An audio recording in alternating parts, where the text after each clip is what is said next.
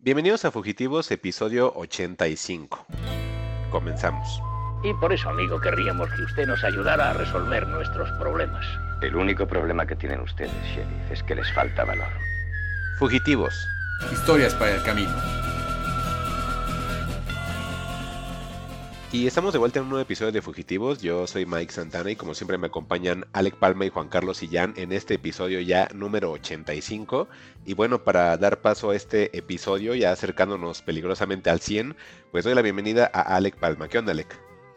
¿Qué onda, Mike? ¿Qué onda, Juan? ¿Cómo están? Eh, bienvenidos al único podcast que planea una marcha porque no nominaron a Iñárritu al Oscar.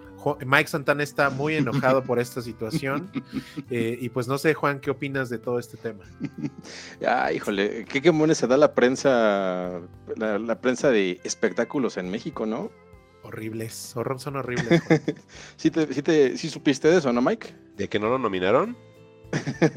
pues no, o sea, es sí es como su producción, pero no es su producción, entonces... Pues es que si no hay ningún actor gringo, ¿para qué lo, lo nominarían? Tendrían que meterlo en ese caso en, una onda como de película extranjera, ¿no? Ajá, justamente iba a ser nominado para, bueno, esperaban que fuera para película extranjera.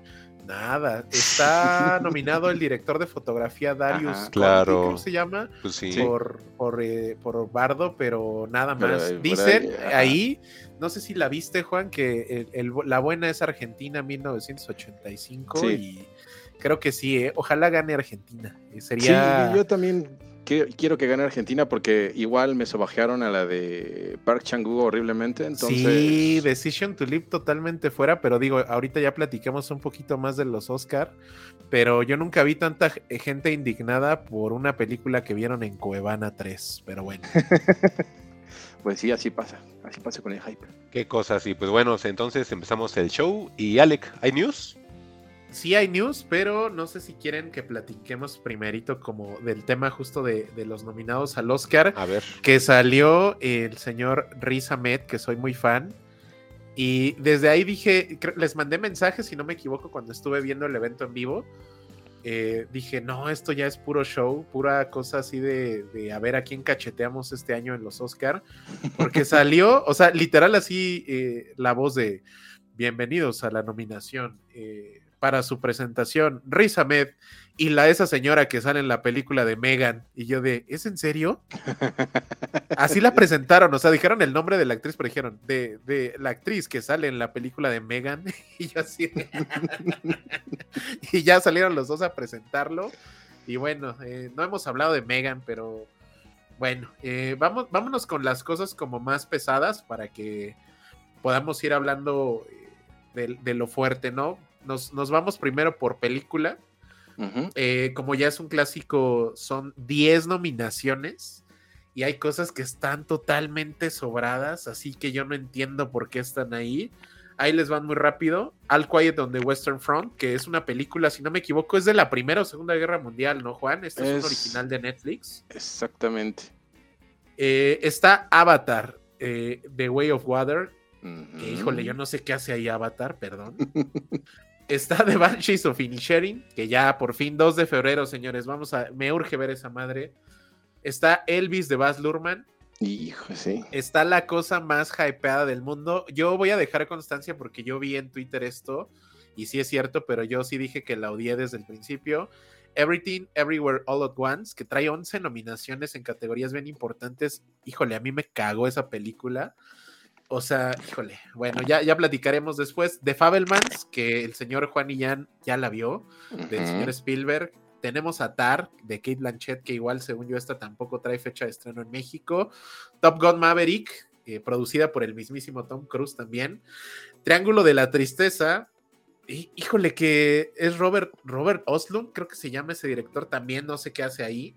Y Woman Talking, que ni idea que, sea eso. Eh, produce Frances McDormand, entonces pues igual puede pasar algo ahí. Eh, y para, para, cerrar esta primera categoría principal de películas, los nominados al Oscar solamente son cinco. Está Banshees of Inishiren, está Everything Everywhere All, at Once, The Fabelmans, Tar y Triángulo de la Tristeza de Robin Ostlund. Y pues no sé, Juan, ¿qué opinas en general de tanta nominación de películas 10 y solamente trae 5 a, a mejor director. ¿Qué onda ahí? Pues bueno, hay que darle exposición a todo tipo de películas, ¿no? Este, y sobre todo con esos, ya hemos platicado pues, varias veces, ¿no? Que esto es un, tema de ratings y cuando el rating no se alcanza, pues te tienes que agarrar de donde sea. Entonces, como Everything Everywhere uh, All at Once tuvo pues, una buena campaña, porque pues, es una película que nació ahora sí que del boca en boca y, este, y fue acaparando cada vez más la atención. Yo creo que de ahí que le, que le den tantas tanto premio, ¿no? Por justamente la sorpresa que fue la película. En su momento, ya después, pues a algunos se les cayó, otros la siguen. este, todos vimos esa, ¿no? Mike, Juan, la de Everything Everywhere. All creo que no las vimos al mismo tiempo. Mike y yo sí nos fuimos al cine, cada quien por su parte, pero sí, creo que tú la viste ya, pero en la comunidad de tu casa, ¿no? Sí, la renté en 4K en iTunes, una copia bastante, bastante bonita, pero ¿a ustedes les gustó? Porque esta madre va para convertirse, según yo, que estoy casi seguro que eso va a suceder, en la nueva Parasite y va a arrasar con todo, según yo. pero no sé si a ustedes sí les gustó. Sí. Ahí sí está bien buena, está bien divertida. Sí, la verdad sí me gustó. No sé si ahora que la vuelvo a ver me siga gustando igual, pero la verdad cuando la vi me divertí mucho, estuvo bien. Sí, sí está buena, o sea, no, no entiendo el hate, Alec. La, verdad sí está bien buena. Este, pues es una película entretenida y hasta ahí. Es que también no sé qué le, qué más le quieren ver.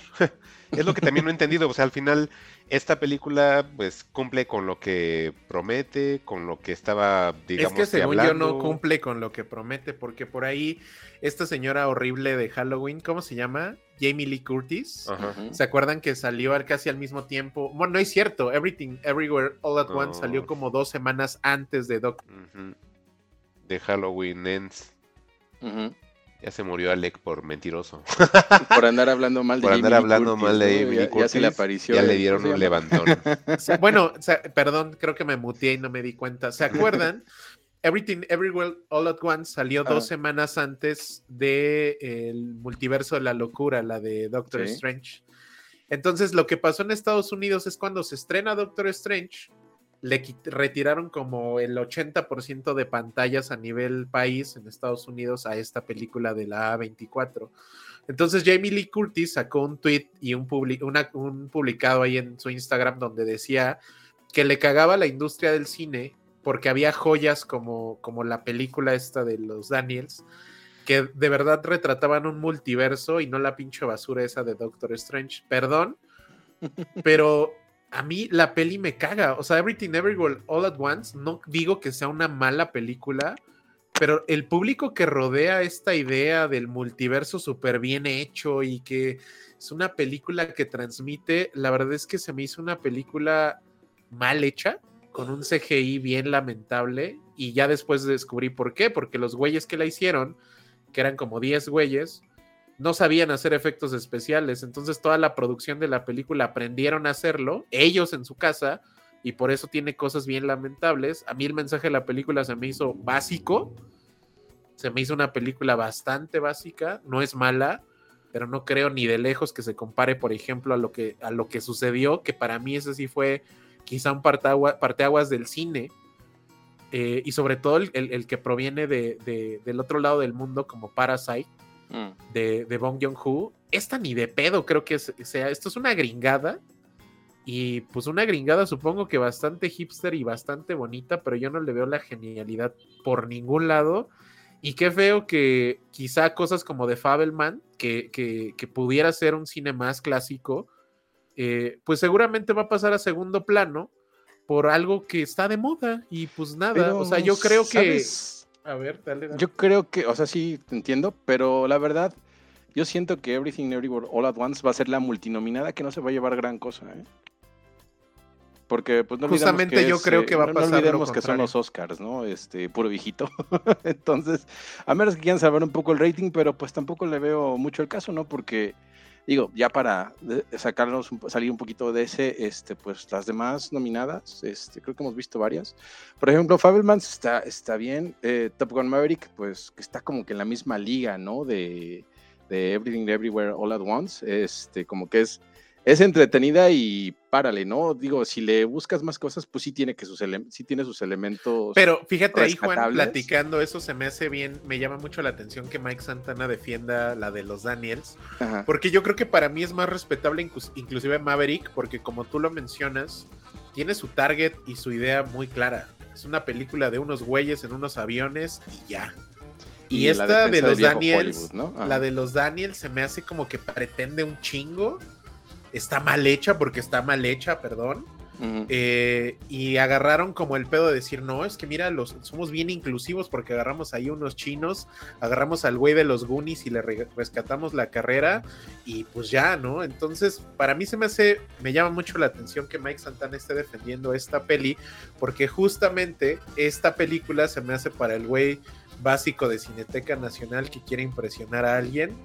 Eso se me hace Pero Everything fíjate Everywhere que justamente lo Once. que estás describiendo es el que le cae gordo Everything Everywhere All at Once. Entonces, pues no sé. No, yo creo que no. Yo creo que no. Yo creo que no. A ver, Hay- hay Santana, gente ya para, para sí. ir cerrando, ¿qué, Pues- ¿qué opinas de esto?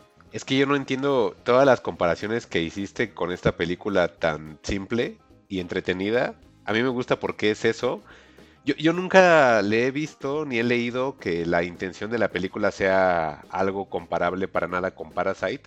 Creo que tú estás siendo racista, Alec, porque como son chinos, piensas que todas deben de compararse entre chinos, ¿no?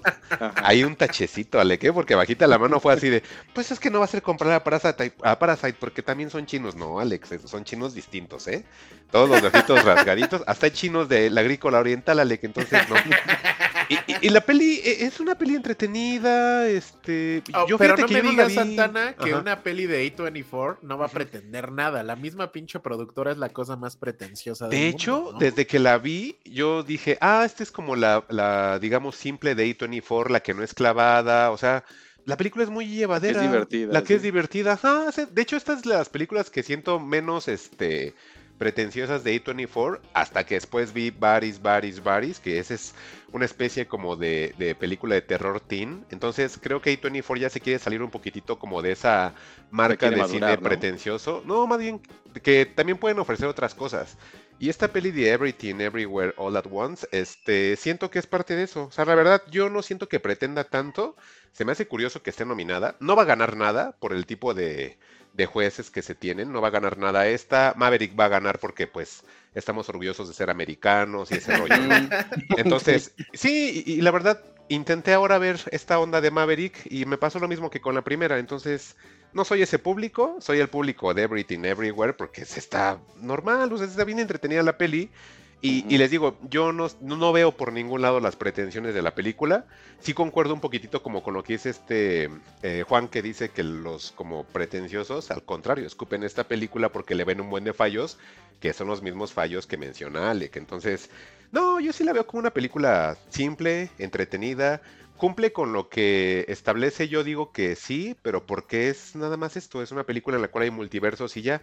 Y vaya, Alec, es una película con personajes que tienen dedos de salchicha, con unas piedritas con ojos de esos como de papelería.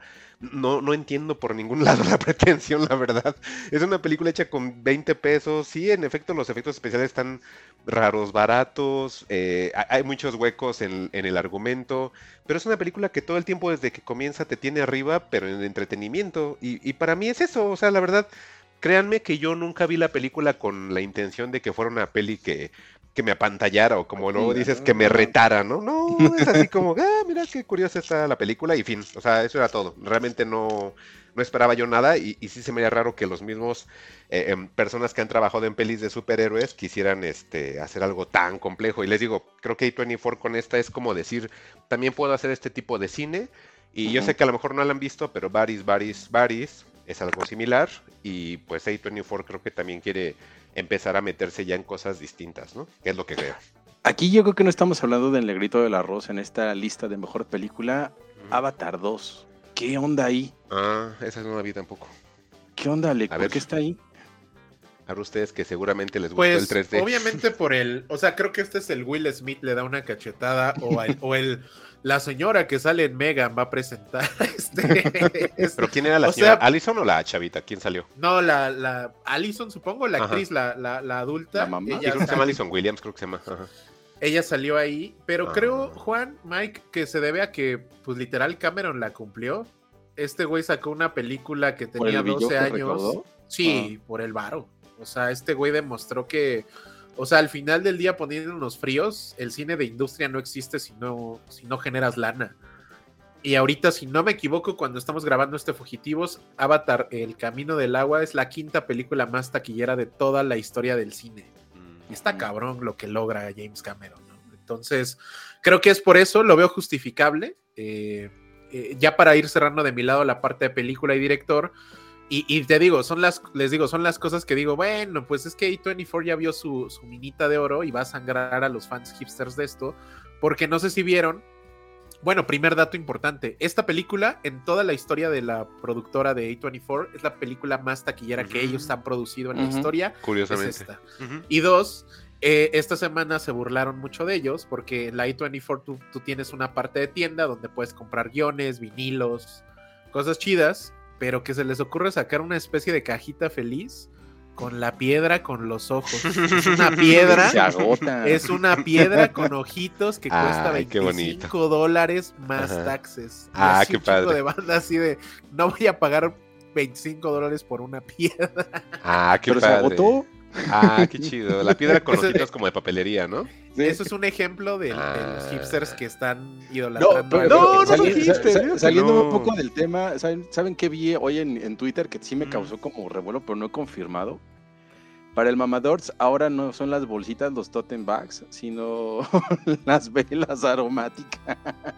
Mm. Movie sacó su vela aromática. Sí, yo la quiero. Yo la y, quiero. la incoherencia de Alex, ya, o sea, ¿ya viste? O sea, bueno, bueno, bueno, bueno. Mira, lo, lo, bueno es que con la piedrita de, de 24 puedes hacer piratería fácilmente. Nada más con la piedrita, aunque se te con la piedrita, aunque se te tallas tus coditos, tus rodillitas, y ves cómo se le mueven los ojitos, ¿no? Pero con la tutbag así vas a llegar a la tortillería y con tu bolsa de movie, no, no, o apoyo rostizado, ¿no? Y...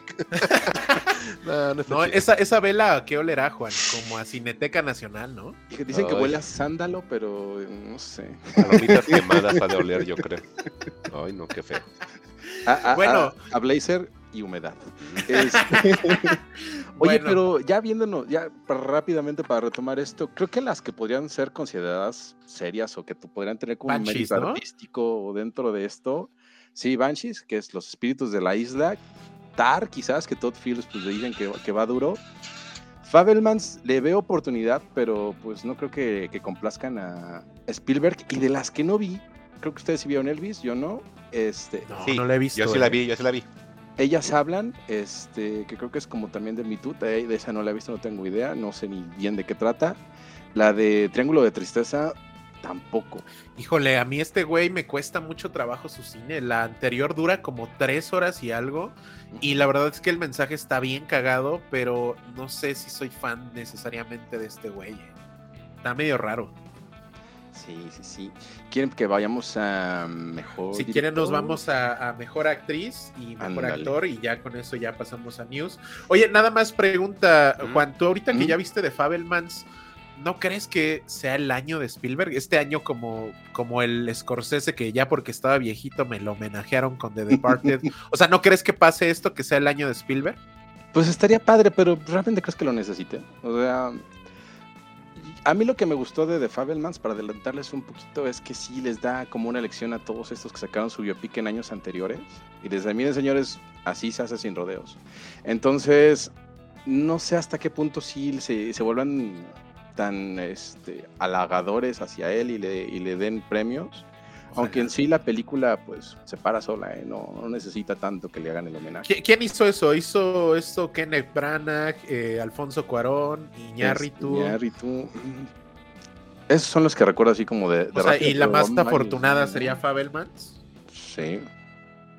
Sí. Ay, pero también está bien complaciva esa de, de Fabelmans, ¿no, Juan? Ahí con Paul Dano, con David Lynch. Estoy viendo el casting. Es que, ¿sabes? Eh, si quieren lo platicamos más adelante, este, para no, no, no, salirnos tantos del tema, pero sí este, trae ahí como, como, como que un, un dejo de, esta es mi verdad.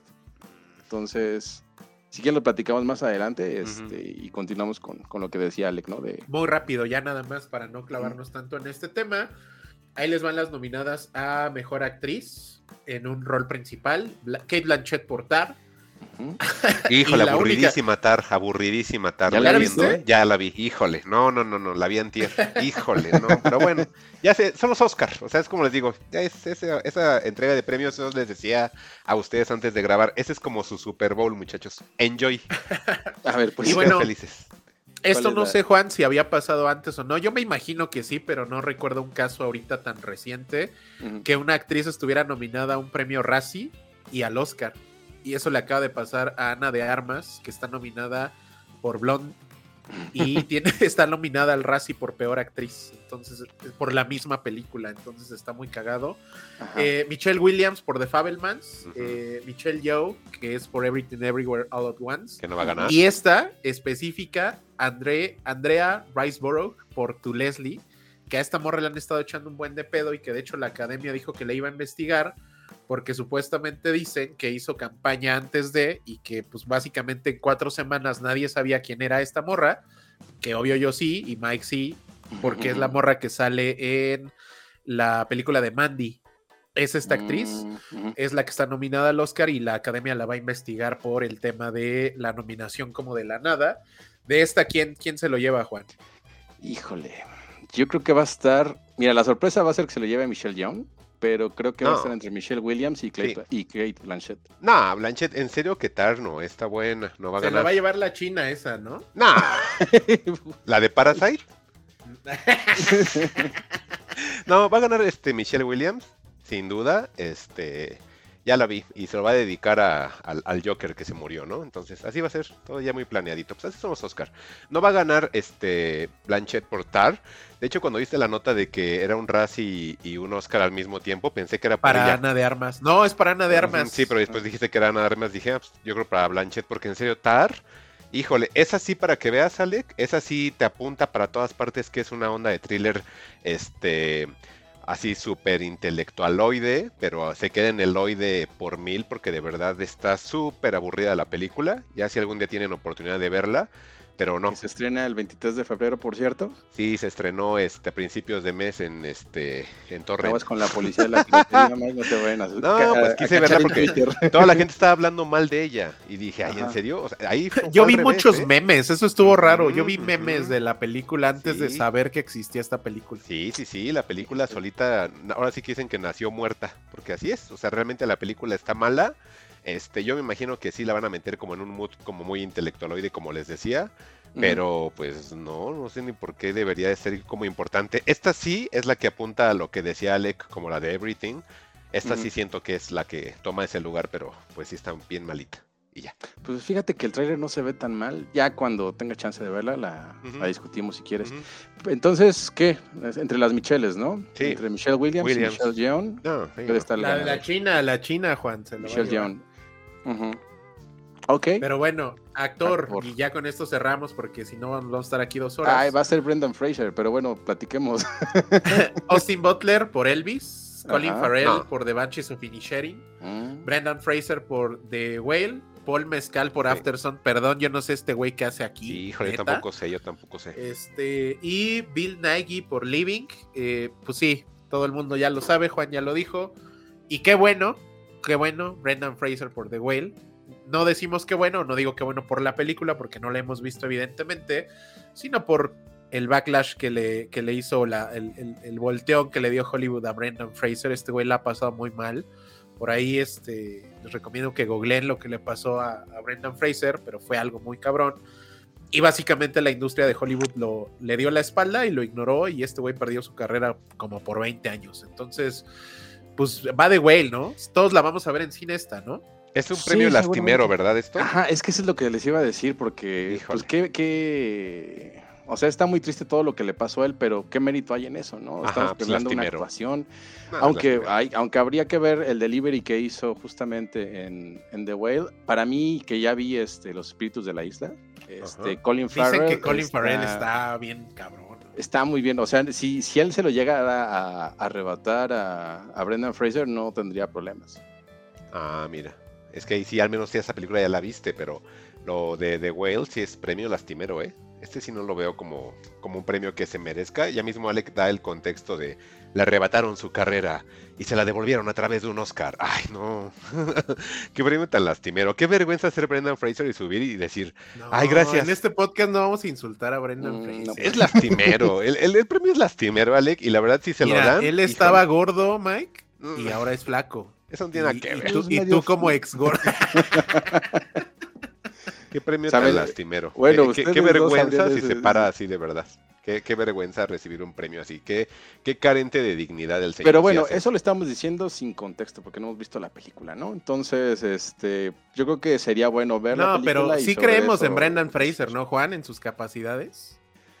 Pues más bien lo que le pudo exprimir este Aronofsky, ¿no? Porque más bien justamente se aprovecha de ese, del contexto que él tiene para poder hacer un personaje y, es, y plasmarlo en una película. Es como, y lo, es como lo que le pasó justamente con la misma, con el mismo director a Mickey Rourke, ¿no? Cuando hizo Ándale. el luchador.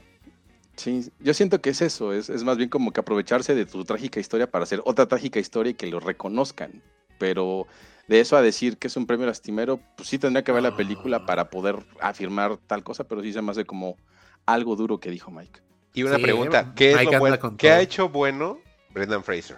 Serio, ¿eh? No me vas ahí con la momia, Alec. A ver, algo así George, bien. George de De la la selva. Híjole, no, no, no. No, es que, pues mira, te digo, hasta ver la película. Yo creo Mm. que podríamos decir hasta ver la película, que qué onda, porque pues si vamos pa- a, a reconocer su carrera previamente, pues no. Sale, sale en Doom Patrol, Mike, ¿no? Híjole. No, pues bueno, hay que le den su Oscar, ¿no? Y, que vuelva a subir de peso y le hacen una película de más gordo. No, mira, yo creo que lo mejor que le podría pasar es que lo castee Marvel para que lo ponga fit, así tipo Tipo el los este, güey- Avengers. Ah, el este güey de Powers and Recreation. Y es que la verdad, Ah, este, como obviamente como- sabemos que esto, esto es política, pues se lo van a dar a él, porque es premio lastimero, y es la verdad. Pero por lo que dices, Juan, estaría bien padre que se lo dieran a Farrell, ¿no? sí, sí, a mí sí me gustaría que salieran pa- Pero va a incluso complicado, ¿no? Sí, no, es... Y ahora sí que toda la campaña de que traen detrás, Sí. este, pues sí es como difícil parar esa tendencia, pero te digo, no, no te quiero, no le quiero dar más este poncha a tu comentario hasta ver la película. Si Sí, vemos la película y de favor. plano no, pues sí me, me uniría a tu favor. causa, pero sí. Bueno, porque Don Alec ¿No? ya, ya ha hecho las campanas, ya creo que ya va hasta a armar ahí una marcha en Tlalpan para que gane él, ¿eh? Entonces, él, él sí le da todo, ¿eh? Yo no sé por qué. Les digo, díganme películas buenas de él, que no sea La Momia, que no sea este... George de la. George de que te digo. Ay, ¿cómo se llama este? La de. Al diablo con el diablo. Eh. Ay, qué padre. Se hablaba, No, hasta Oh. hablaba en español. Híjole. Escrita y dirigida esa, Juan, por Ah. Harold Ramis, ¿eh? No Mira, te metas mira. con los clásicos Santa. Les digo, que, bueno, está bien, hay que le den 20 Oscars. sí, pues sigamos. ok. ¿no? Este, si quiere echar otra nada. categoría, con eso ya.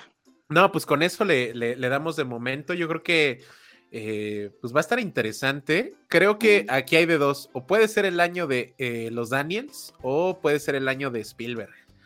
Creo que a mí me gustaría más que fuera el año de Spielberg.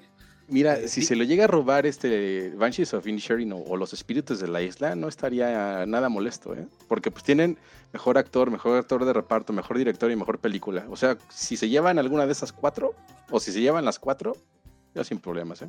Oye, pero ¿por qué? O sea, en Banshees, Colin sí es protagonista, porque pensé que, o sea, él era protagonista junto con Brendan Gleeson. No sé por qué a Colin lo están nominando a, a actor principal y a Brendan Ajá. Gleeson como actor de reparto. Pues que en realidad está más cargada la, eh, está más cargada la historia, la historia gira alrededor de, de Colin Farrell. Lo que pasa con, con Brendan Gleeson, este, sí, sí podría ser como, como un Como apoyo al reparto. personaje. Le tengo muchas ganas, Juan. A mí este director, fíjate que me ha, me ha gustado menos cuando se hace como más grande, que la, la película más grande que tiene, que no me encantó a mí, que fue Tres Anuncios o Tre- Three Ajá. Billboards Outside Ebbing, Missouri. No me encanta, pero Brujas me parece una cosa bellísima y cagadamente es con Colin Farrell y con Brendan Gleeson. Entonces, Sí, regresar a esta pareja se me hace una gran idea. Sí, está bien. Porque aparte, pues, si, eh, si, si quieres retratar una amistad, pues qué mejor que dos actores que son amigos realmente en la vida real. Y este, aunque también tiene un poquito de trampa, ¿eh? Porque la, la Sí, no, película no, está, eh, está eh, ambientada en Irlanda. Y te traes a todos los actores irlandeses y los haces hablar lo más irlandés que puedas. Entonces, pues obviamente te iban a entregar una actuación sobresaliente, ¿no? Entonces, sí. pues no sé. Es como si llamaran a Diego Luna a interpretar a Alex Palma en la película, en Fugitivos, la película. Entonces, Pero bueno, ya para cerrar este tema, yo creo que si a Brendan Fraser lo produjera A24, eh, Mike Santana sí votaría por él, Ay, porque no anda quiero. muy enamorado últimamente Santana de esa productora, horrible. Pero bueno, pues vámonos a News si gustan, muchachos. pues avancemos a News. Fugitivos News, las noticias más frescas o más rancias, dependiendo cuándo escuches esto. Y vamos a empezar con noticias bonitas, muchachos. Somos fans en este podcast de la señora Phoebe Waller Bridge, la esta señora, ¿cómo se llama su serie? Fleabag, ¿no? Que, Ajá. que creo que nos gustó. Sí. Y está interesante esto. Fíjense, ahí les va, ¿eh? Eh, pues bueno, ella, como saben, está participando en Indiana Jones 5. Ujú. Y ahora están, o sea, pero importante porque es algo que me había preguntado Juan cuando hablamos de Indiana Jones, si ella estaba en algún tema de, de guion o algo, no, únicamente está actuando, pero parece que ya le gustó la exploración arqueológica a la señora, porque se confirma que ella será la encargada del desarrollo de la serie de Tom Rider que llegará a Ah. Prime Video. Eh, ella ya comenzó a, a esbozar textos y también va a ser productora. Eh, lo que no se sabe hasta el momento es que si ella va a actuar o va a formar parte del casting. Y recordemos nada más que la segunda parte, Tomb Raider, con Alicia Vikander, que no sé quién vio, yo no, eh, se suspendió indefinidamente. Así que Amazon pues va a llegar al momento preciso para presentar los nuevos juegos que se supone que van a plantear un reinicio de la franquicia de Lara Croft después de años de rasparse las rodillitas. Y el último juego estaba bien violento, muchachos. Bueno, la última trilogía que hizo, eh, creo que es de Square Enix, si no me equivoco. Ajá. estaba medio rara. No, de Crystal Dynamics, eh, está- estaba- estaban buenos, pero no sé qué piensan de una serie de Tomb Raider producida y escrita por esta señora. Ah, ok, pero no protagonizada, ¿verdad? Nada más decir. No, y produce y escribe. Sí, porque estaría. eh, ya me imaginé a todos los fans si ella lo hubiera protagonizado, ¿no? De no se, no se apega al personaje. Mm. porque mi Phoebe está muy. de proporciones más decentes. Pues interesante este. Ok. pues sí. E- Entre, este, entre Alec, que a todos los ve chinos, y Juan ahí haciendo menos a, a Phoebe Waller Bridge, bueno. Qué, No, qué no, pues episodio, yo, ¿eh? yo más bien me echo a, yo más bien se le echo a la gente que quiere que todo sea literalmente como lo vio. Mm. Ah, Es- ojo a los que están chillando por con Bella Ramsey de Last of Us, ¿eh? Ah, Exacto, a también, esos. Pobrecita chava. Paguen, paguen su predial, muchachos, en vez de estar ahí. Sí, este, híjole, pues bien, digo, me gustaría ver cómo le queda Indiana Jones para saber de qué lado va hacia, hacia Tomb Raider, ¿no? Pero bueno, tampoco hay como mucha falla. La, la historia es, pues, hasta cierto punto simple, ¿no? Estaba buscando como qué cosas ha hecho este Phoebe Waller-Bridge en cuanto a guion se refiere y estoy revisando que ella coescribió No Time to Die. No sabía eso, qué curioso. Sí, sí, sí, sí, lo dijimos, claro. ¿no? sí, sí, sí. Se dijo No, en sabía. Ah, no sabía, fíjate, a lo mejor no escuché ese episodio. Mucha atención. ¿Qué atención nos pone, Santana? Sí, ¿verdad? Este, eh, pero se me hizo como curioso esa parte que ahora se dedique a, a sacar como una serie de Tomb Raider, porque ay, Tomb Raider se me hace tan raro que, que, que- que esté en medio, ¿saben? O sea, sí se me hace como de entre temas o de, pues sí, temas de videojuegos que a lo mejor no pueden pegar, no sé cómo le vaya a ir, se me hace como interesante, pero al menos de mi parte, a pesar de que he jugado los videojuegos desde el Play 1, eh, es algo o un producto que no me interesaría ver. O sea, como que el personaje Tomb Raider, o mejor dicho, la saga de videojuegos Tomb Raider, eh, no sé, siento que fuera de juegos no funciona, ¿saben? No, nunca lo he visto como algo fuera de Pues, ahí. m- Más bien como que ya nos estaríamos este, uniendo a esa ola que viene, ¿no? De vamos a hacer series eh, con historias de videojuegos. Este. Si ya pegó Last of Us, pues, seguramente van a pegar las demás. Es que más bien yo creo, Juan, Pues, que lo ver, siguen ¿no? intentando con Tomb Raider, Sí. porque las de las de esta señora, ¿cómo se llama? Angelina Las- Jolie. Angelina Jolie. Ajá, esas sí funcionaron. O sea, todas y cada una recaudaron lo triple de lo que costó hacerla. Pero no sé si fue por el momento que eran que medio dos o por ella. O por ella. Yo creo exacto, que las pero, dos. Eh, y yo creo que, que pensaron que era de no, o sea, no fue por ella, fue por el personaje de Tomb Raider y pues no, Ah, ni al caso. No, ni al caso. Era por Sí. Angelina Jolie. Y la franquicia en videojuegos pues, está muy fría ya, ¿no? Pues Esta, última trilogía, Alex dicen, también. están buenos, ¿eh? Yo jugué el primero y el segundo. El tercero no me lo he aventado. Van de más a menos porque el primero está muy bueno, el segundo regular y el tercero pues ya es nada más el tercero, ¿no? Para completar la trilogía. eh, eh, como que esa serie de juegos, y y es lo que me he dado cuenta de muchos juegos como de esa generación, le sucedió por ejemplo también a, a este, a el que van a sacar su remake, que es de terror. Dead Space, igual Dead Space está bien, Dead Space 2 regular, Dead Space 3 es de acción. Igual sucede con Mass Effect, ¿no? Mass Effect más o menos, Mass Effect 2 muy bueno, Mass Effect ya está chafa. Entonces, sí es como complicado que la, una trilogía sea como tan constante. Y de Tomb. Raider les digo, yo fuera de los videojuegos no lo veo como algo productivo. A menos de que pongan a una actriz que realmente levante, porque realmente si tú pones a una protagonista eh, en una serie de esa importancia, pues también tienes que meter a una actriz que sí tenga un peso, ¿eh? No nada más van a meter así a, a la ¿Quién hija de la hija. ¿Quién sería? ¿Quién sabe? Lo veo complicado. Por eso Algo digo- inclusivo, algo inclusivo, Mike. No, no creo que sería así, ¿eh? Yo creo que sí. Yalitza Aparicio es Tomb Raider. No, sí buscarían, sí, sí buscarían como una chava así, como que sí sea muy mediática. Y obviamente que, que- que sea atractiva. O sea, no nos hagamos tontos. El personaje. Kim Kardashian. de Lara Croft. Lara Croft. No, pues alguien. Es que es el problema. ¿A quién pondrías tú? ¿A la hermana que gemela de Brendan Fraser? No siento, creo, siento incluso que en su momento por eso escogieron a Angelina Jolie, ¿no? Sí, pues es que es, es- exacto. Sí, claro, Sí, claro. Por eso les digo, o sea, Lara Croft, el personaje, pues todos sabemos y es, no es algo que tengamos que este, sorprendernos, ¿no? Pues sí, tiene que ser un personaje con una actriz que sea Ah, atractiva. ya sé, ya sé. ¿Cómo se llama esta chica de, de Euforia? La, la que siempre que tienen que desnudar. no, esta- ¿es Zendaya? No. No, es ¿Sandalia? Sweeney. Sidney Sweeney se No, llama. tampoco, pues es esa rubia. Esa es No. la que van a agarrar, vas a ver. No, pues ella va a estar este, en Idol. Sí se llama Idol, ¿no? O Icon, creo que se llama la serie, ¿no? Ni idea, pero tiene su cara como de ardillita, Mike. Cuando Sí. tienes tu cara de ardilla, no puedes ser Tomb Raider con cara de ardilla. por eso les digo que es complicado. Pero pues ojalá que le vaya bien porque aparte Phoebe Waller-Bridge me cae muy bien. Sí, que le vaya y, bien. y la verdad escribe muy, muy bien. Mm. Lástima que ya no va a haber nada más de Fleabag, ¿no? Que ya dijo, No. ¿saben qué? Déjenlo morir, ya no voy a hacer Ay, nada de pero eso. acabó bien, ¿no? Sí, O sea, no, no, no necesita No, algo más. O sea, no, creo sí que está cerró bien. perfecto. Ujú. sí, no, no, no. ¿Para qué? Pero bien. siempre te dejó con ganas de más, aunque acabó bien. Pero bueno, este, ¿qué otra traes, Alec? A ver, otro tema. Y híjole, te- yo quería hablar de esto por, por algo que trajo Mike Santana y A perdón, ver. así como Mike no nos hizo caso de, de- de lo- del dato enorme que le dijimos, pues en su momento Mike nos trajo una serie que se llamaba Inside Job. Y yo Sí. dije, bueno, pues, o sea, la agregué- no es que no, no le hiciera caso a Santana, la agregué a mi lista porque me pareció interesante lo que mencionó Mike sobre la serie, ¿Y pero pues nunca la vi. Entonces, eh, eh, ahora en diciembre creo que fui a Monterrey y se me ocurrió la maravillosa idea de irme en camión. Entonces Uf. hice como 80 días de, de camino. Parecía yo indocumentado y, Sí. y se me ocurrió aventarme Inside Job en el camión y me aventé las dos temporadas y qué belleza, ¿eh? Qué belleza.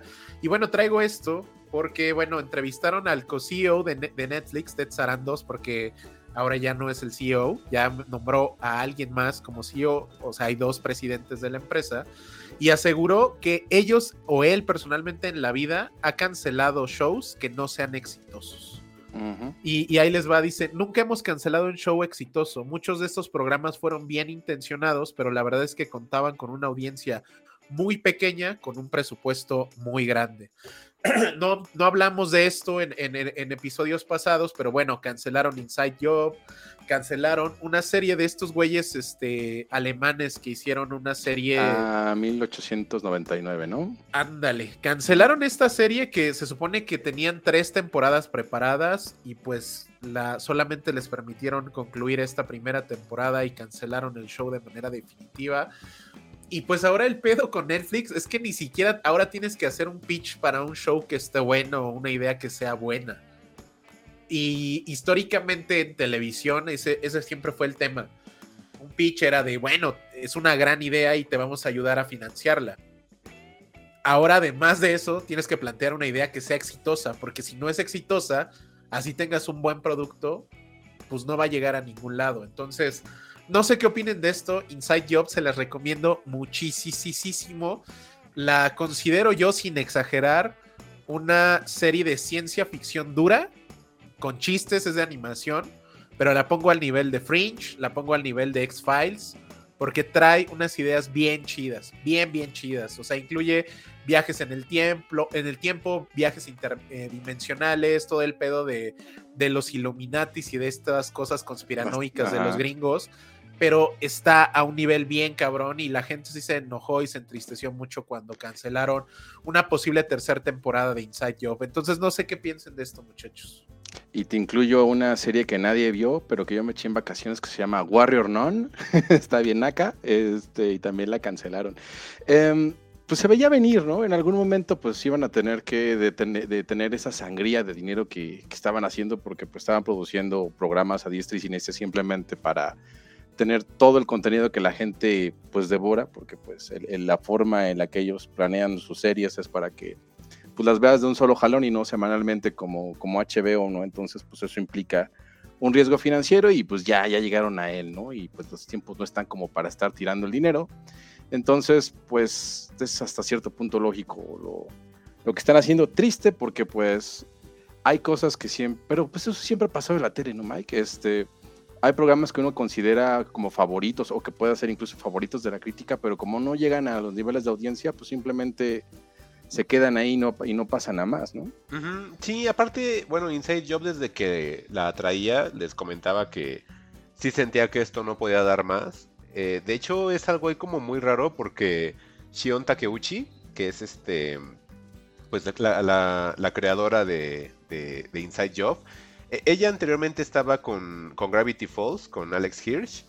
y, bueno, eh, ella también había comentado eso, que, ve que su producto no era como algo que se pudiera masificar y que si algún nicho la absorbía iba a ser nada más para ese tipo de público. Sí siento que es una serie que no se la puedes recomendar a cualquier persona. Es una serie muy nerd, pero no nerd en el lado como muy mainstream, sino sí es nerd literal. Sí, es, clavada. sí, esa es como una onda. ¿Sabes qué me gustó, Santana? Que había chistes en el, en el, en el capítulo que hacen como bromas sobre el alunizaje, sale Stanley Kubrick y dije, ay, qué cagado, qué bonito. Sí, sí, en el set de televisión, ¿no? Ajá, es el set donde grabaron. Sí, o sea, sí, sí es como muy nerd esta serie y yo también desde que la vi dije, así está muy entretenida, pero esto no puede dar más de dos temporadas. Y mira, la tiene, dos temporadas y se canceló. Entonces, es como con Gravity Falls. Gravity Falls, la gente si tiene ahí este Disney Plus, no sé si esté todavía, pero pues si, si sí está, denle también una checada a Gravity Falls. Si extrañan ver más contenido de, de Takeuchi, ahí pueden encontrar mucho junto con esa mancuerna que hacía con Alex Hirsch. Y Gravity Falls también estaba bien bueno. Entonces, si ahí tienen como más ganas de, ver algo más de ella, pues ahí chequenle también a Gravity Falls. Si no lo has visto, Alex, te va a gustar, ¿eh? Ok, esa, siempre la, he tenido como... Está bien buena. Alrededor, pero nunca le he También ahí, creo ahí échale, ¿eh? Creo que sí, sí está relacionado a esto que me gustó de verdad muchísimo. Yo, yo soy el target, así como dice Mike, yo fui el target de Inside Job y, de verdad es que amé muchísimo la serie y qué triste. Porque recordar que muchos de estos productos ya ni siquiera es que se los puedan llevar a, HBO y digan, bueno, ahora producen esto, porque Netflix se queda con las ideas y ya no se las da. Entonces es de, bueno, te cancelo esto, es mío, pero ya no voy a hacer nada. O sea, ahí se queda y se muere, ¿no? Entonces es cuando los productos los matan y, es así como de, bueno, eh, eh, está, está bien. Y pues bueno, muchachos. Ay, eh, déjame complementarte un poquito más porque justamente me acordé que en relación a esa nota, es también Netflix dijo que todo lo que estaba mm, destinando anime o producciones en, en Japón igual ya también les iba a poner un poquito freno de mano, ya no iba a estar este, gastando tanto en anime, entonces yo creo que también la producción ahí va a bajar y le iban a dar más prioridad a los K-dramas, porque les sale más barato hacer K-dramas, tienen un mayor alcance en relación al anime. Entonces, pues... ¿Y, sabes que me da mucha tristeza, Juan? ¿Mm? Que Netflix está en su pedo de vamos a... Eh, anda en austeridad republicana mi, mi Netflix pero de repente pasa, de repente pasa el metro, ¿no? de repente pasa Dave Chappelle y lo ve Ted dices, hey, alguien dele 100 millones de dólares a ese hombre, por favor. O sea, no mames. La pues verdad que a lo mejor ya esa, también esa época, pues esa apuesta también ya se, ya se acabó, ¿no? Ahora sí lo. igual si se lo encuentra en la calle le dice, oye, me regrésame los 20 que te sobraron. ¿Quién sabe? Porque ya para ir cerrando este tema, este güey dijo que cuando fue todo el pedo de que querían cancelar a Chapel por trans, trans eh, transfóbico, eh, ese güey dijo que no y que no descartaba hacer más proyectos con Chapel. Entonces, pues, eh, qué lamentable. Yo ya no voy a consumir ese tipo de cosas. Y pues nada, muchachos, estas news están cortillas, pero traemos un tema de maestros bastante híjole, bastante interesante y es a ver cómo se pone la plática. Entonces vámonos con maestros, señores. Bueno, yo, yo creo que es muy claro lo que dice Mike Shiner, que es un genocidio cultural. Todas las películas de Michelle son de, de gente de clase alta o gente blanca. Por ahí decían white sican. Fugitivos presenta Maestros. Y como lo predijo el, el grupo de WhatsApp de fugitivos, que nos cancelan a Justin Roiland, muchachos. Se veía venir. Queríamos, teníamos que hablar de este tema porque sí está, está interesante, creo la conversación puede ponerse interesante. Hace un par de semanas, ahí en el grupo de fugitivos, platicamos sobre unas denuncias que salieron a la luz, unas denuncias, si no me equivoco, del 2020, eh, que tenía Justin Roiland en Los Ángeles por eh, violencia doméstica. Al parecer estas denuncias, pues bueno, medio había como acuerdos con la, la persona que denunció, pero después ya no y alguien le filtró a TMC estos documentos y se hizo un desmadre. Eh, se filtró que Justin Roiland tenía una orden de restricción contra su pareja eh, y que sí hubo eh, temas de violencia doméstica y este güey tenía una citación en Los Ángeles para acudir ahí a, a una audiencia nueva.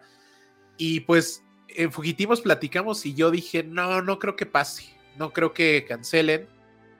Sobre todo porque Justin Roiland pues está involucrado en John y además él es la voz de, de, de Rick and Morty, ¿no? Eh, de los dos personajes principales, pues este güey es la voz.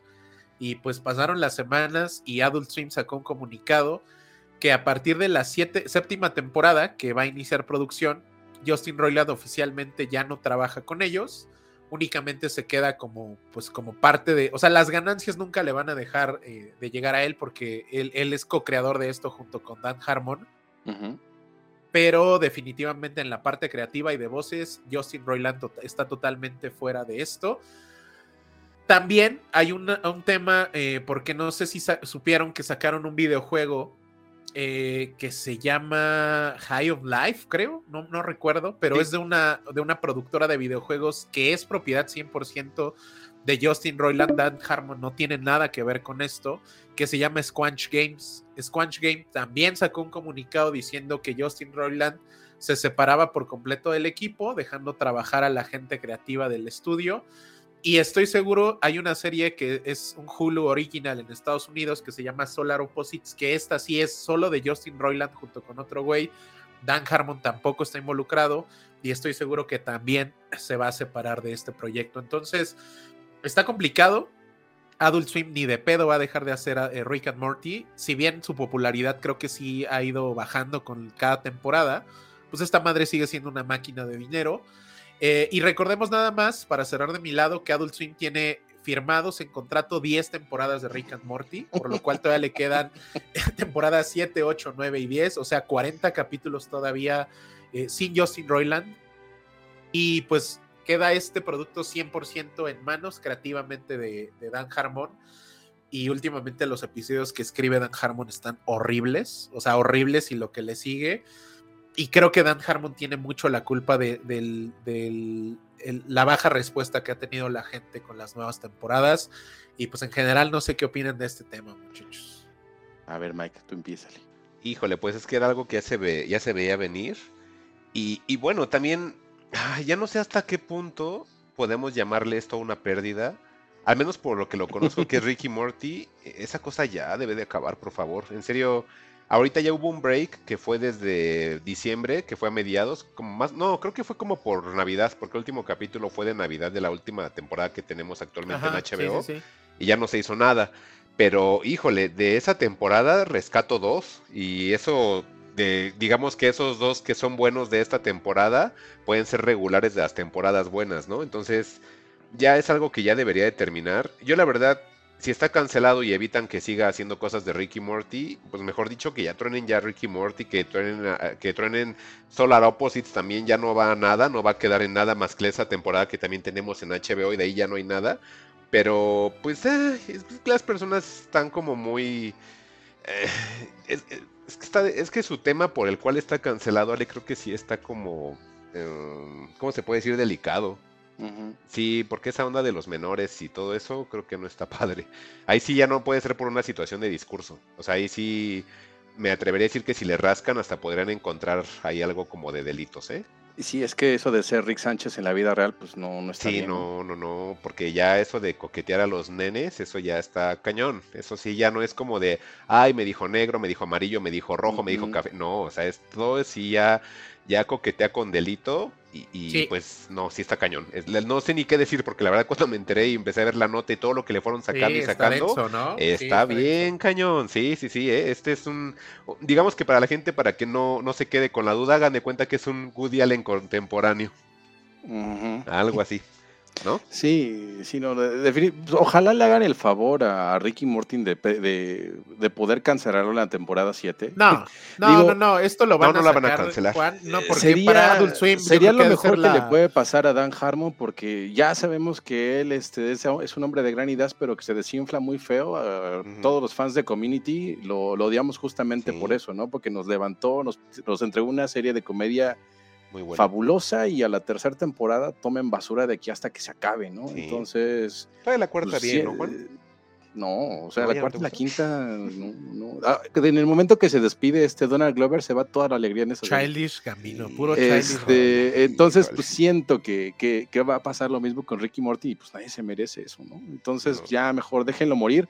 O, a ver si me compras esta idea con esto de las inteligencias artificiales y demás, Ah. que le hagan un deep fake a su voz, total, este, que no sea él, pero pues que ya le pongan ahí su, su, su autotune al, al que lo vaya a interpretar ahora y que pues así siga. Pero también serie, coincido, ¿no? coincido con, con este Alec, no la van a cancelar, Juan, ¿eh? Yo sí siento que sí la No, van a es seguir. el, ¿eh? el producto de Adult Swim más exitoso que tienen es Rick and Morty. Sí. Esto ni de pedo lo van a dejar No. ir, es una máquina de varo Sí. y simplemente es, o sea, coincido con Mike, Pero es un tema una bien máquina de delicado. varo por la gente que se asocia a nivel este marca, ¿no? Porque hace muchos anuncios. ¿Y ahora quién va a querer hacer un anuncio con esta Hijo, con esto? Yo no, yo no veo a ningún fan de Rick and Morty diciendo, bueno, cancelaron a Austin Roiland, lo voy a dejar de ver. Creo que lo único que podría pasar para que un fan dijera, voy a dejar de ver esto, es que las voces sean muy diferentes. Muy Que no diferentes. creo que suceda, porque de lo que decían, creo que está la opción del deepfake, que ya habíamos hablado de esto, que es este, este güey, el,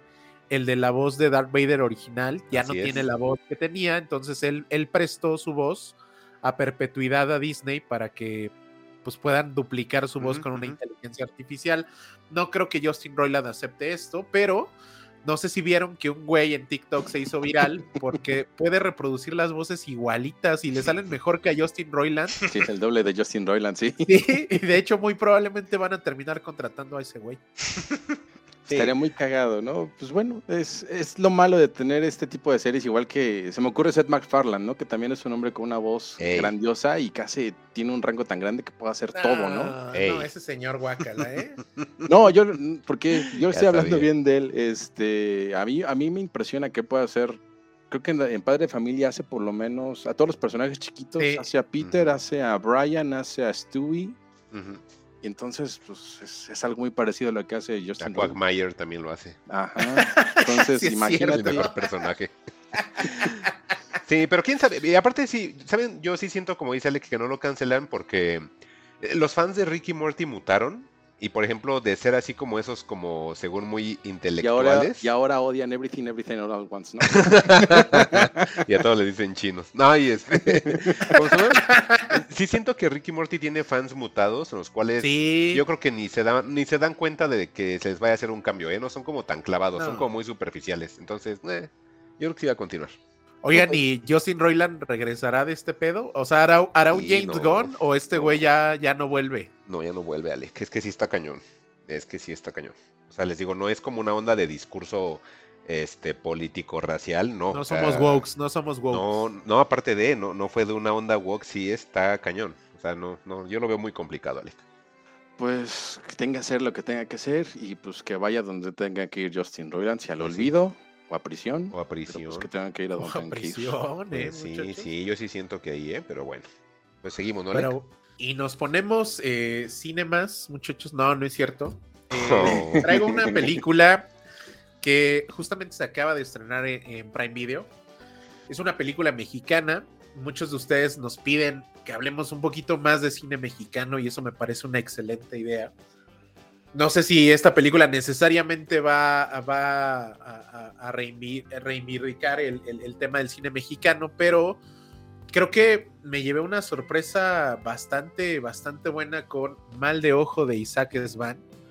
Esta es una película que no tuve oportunidad de ver en, cines, pero la publicidad que le hizo el director al final de la película cuando sale de cines es que le fue muy bien en, en taquilla eh, la gente involucrada en este proyecto, los productores recuperaron su dinero con una ganancia adicional. Y eso siempre es bien importante porque producir cine mexicano no es fácil. Y casi toda la gente que te dice que invierte en cine mexicano sabe que no va a recuperar su dinero, no es negocio y eso no es ningún secreto. Y adicional a la ganancia eh, que se hizo a través de Cinépolis Distribución, pues hicieron un deal con Amazon y la película ya está fija en la plataforma como un exclusivo de, Prime.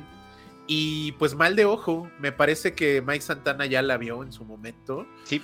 Y yo quería visitar esta, esta, esta película porque Isaac Svan, no, no es que yo sea un hater de Svan. Mm. Creo que Mike Santana sí es como. Es, es, como su Guillermo del Toro. Odienlo, odienlo. no, yo no lo. A mí sí me cae Pero es un, es un director que. La palabra que yo podría definir para Svan, por lo menos bajo mi perspectiva, es que es interesante y que trata de hacer las cosas distintas. Eh, tiene eh, su primer película, El Incidente, me parece bastante, bastante afortunada. Esta suerte de, de, historia de la hora marcada o de la dimensión desconocida me parece bien ejecutada.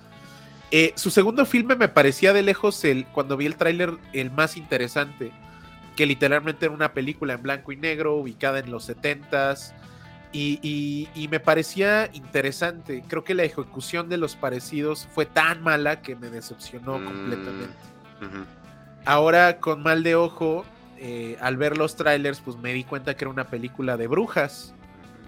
Y no esperaba mucho. Dije, bueno, este, este Svan tiene la fama de, ser nuestro James Wan mexicano, que a veces es muy básico, es muy autocomplaciente. Y esta película al inicio no me gustó nada. Creo que los primeros planos de Mal de Ojo, que es una película bastante, bastante corta, una hora y media, me parece perfecta. Ya hemos hablado aquí que no las películas, por favor, no tienen que durar más de dos horas, por favor, no lo hagan. Eh, creo que me encontré una película de una hora y media bastante disfrutable, pero los primeros planos de, Mal de Ojos sí son complicados. Casualmente este es el mismo cinefotógrafo de Los Parecidos. Y creo que Svan trata de hacer una película más grande de lo que puede morder. Y esto se ve en los planos iniciales, se ve en los planos que tiene dentro de la casa, donde no sabe qué hacer con la cámara y se siente se siente, eh, se siente un director que se ahoga con la cámara, que no sabe hacer planos cerrados y eso me estresa. Tienes, creo que la, la, la, gran actriz de esta película es Ofelia Medina, que es una actriz histórica del cine mexicano. Y lo hace bastante bien, pero creo que quien rescata, bueno, no rescata, quien sostiene la película de una forma increíble y que de verdad no me lo esperaba, es la protagonista de esto. Es una niña que pues creo que no le había encontrado nada eh, destacable. Y, la verdad es que la niña se lleva totalmente la película. Yo lo que creo es que si esta niña que se llama Paola Miguel no, no fuera tan buena actriz, creo que la película sería un chiste y uno muy malo. Afortunadamente Paola Miguel sostiene la película por completo y nos cuenta Svan una historia que no es de él. Yo pensé que era una historia de él. No, es una historia adaptada de alguien que se llama Junior Rosario. Y eh, Svan colabora con la adaptación de esta idea original de, Junior para crear Mal de Ojo. Mal de Ojo es una película de brujas, es una película que nos cuenta la historia de una familia. La, la, verdad es que la historia es bastante estúpida. La verdad, no, no, no. Creo que tiene cosas donde te va perdiendo, pero pero hay algunas cosas ejecutadas tan bien que dices, ok, eh, está bien, eh, eh, está bien. La verdad es que es, una familia de, con dos, dos, pequeñas, una es Nala, que es la hermana mayor, que es Paola Miguel, y la otra hermana se llama Rebeca. Rebeca es una niña pequeña que tiene una enfermedad bastante peculiar, donde tiene una serie de ataques y estos ataques se tienen que controlar a través de una inyección. Creo que me parece que es una enfermedad como inventada y una solución inventada porque le tienen que poner una inyección y esta inyección como que regulariza su pulso cardíaco. Y la familia decide eh, mudarse eh, con la abuela a un poblado que parece como Hidalgo. Y en este pueblo alejado de todos, ahí deciden que los papás que es buena idea alejarse y dejar a las dos niñas con la abuela eh, una abuela que nunca habían conocido en toda la vida y los papás se van a buscar una solución eh, distinta para la salud de su hija. Y ahí es donde entra el personaje de Ofelia Medina, que es la abuela, muy bien ejecutado por esta actriz, obvio. Y esta, esta, este personaje de la abuela se va transformando en una especie de, de monstruo maltratador de menores, que esas escenas también están muy bien hechas, muy bien actuadas sobre todo. Y la película nos va desarrollando una historia en el interior donde te cuentan que en ese pueblo había unas trillizas y esas trillizas hicieron un pacto con una bruja y de ese pacto eh, hubo consecuencias fatales para toda la familia. Es obvio, como es el cine de Svan, una película con un plot twist. El plot twist, si bien lo ves venir medianamente al final de la película o en el último cuarto de la película, la verdad es que está bien llevado y la idea original es muy buena. Eh, ¿qué, cosas positivas de, esta película, tiene muchos efectos prácticos.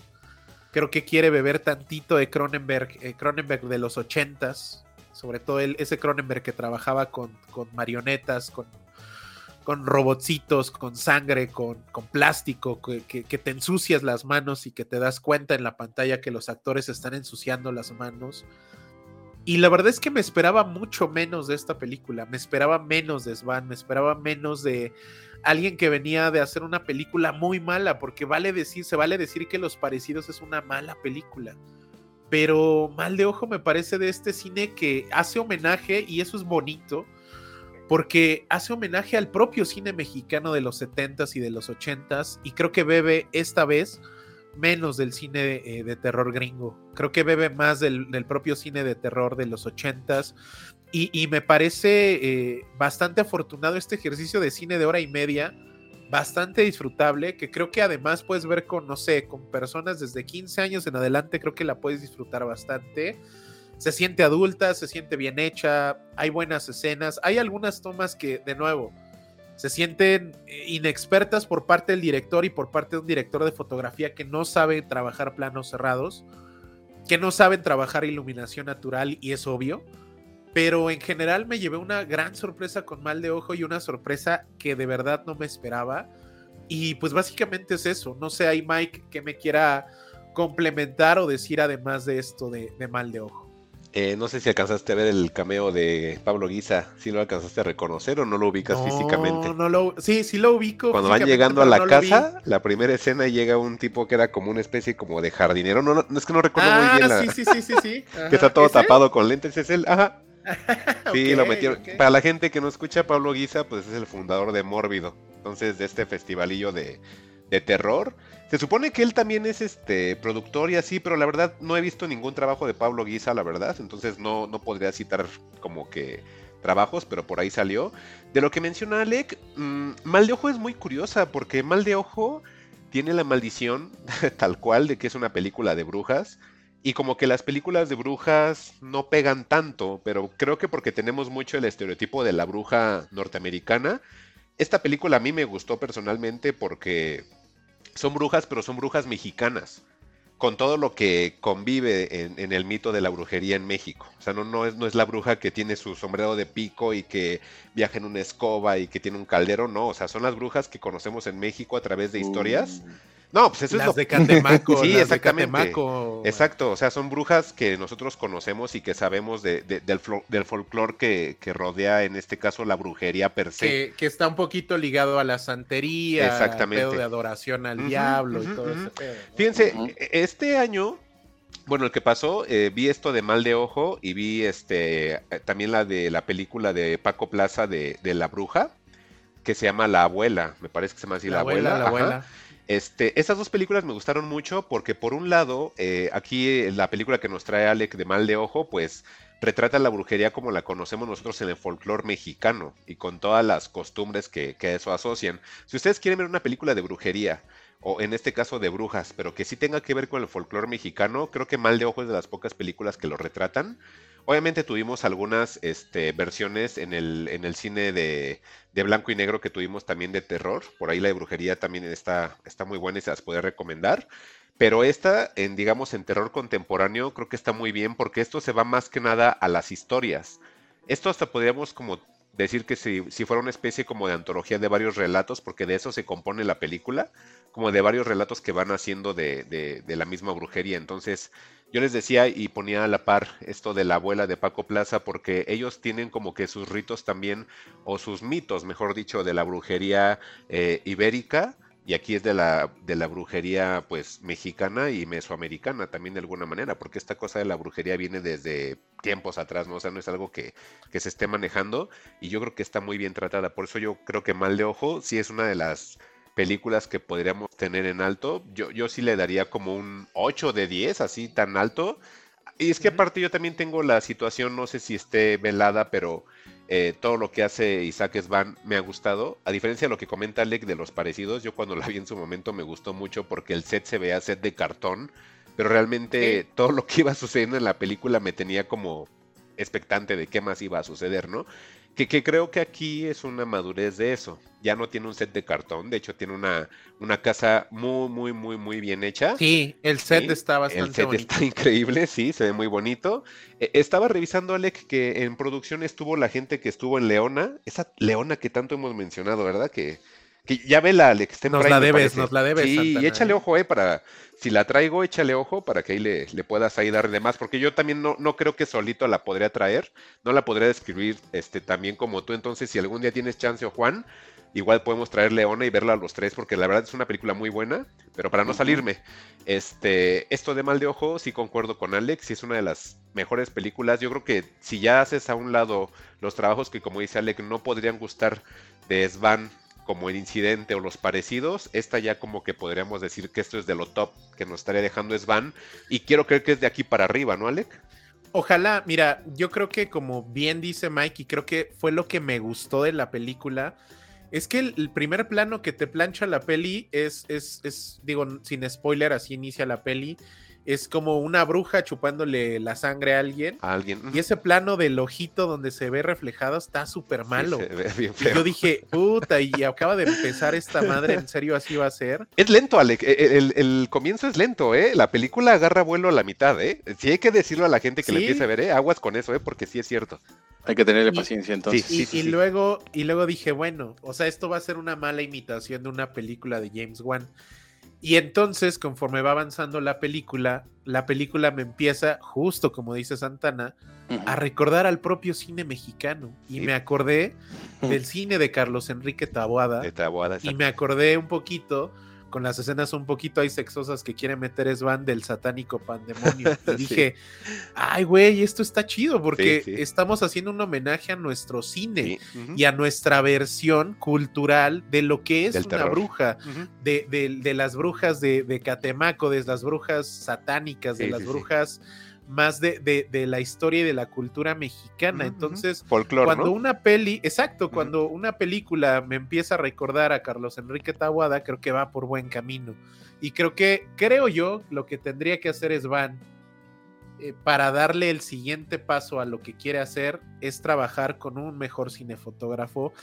Su cinefotógrafo no sabe hacer planos con iluminación natural eh, la, las escenas de noche donde estas niñas están en el bosque caminando con una lámpara de, de, ah, de de, el reflejo, híjole, híjole, el refle reflejo, híjole, sí. Sí, sí, parece que traen, o sea, si es una, una, un prop y es una luz LED, pues se ve la luz LED que finge ser una lámpara.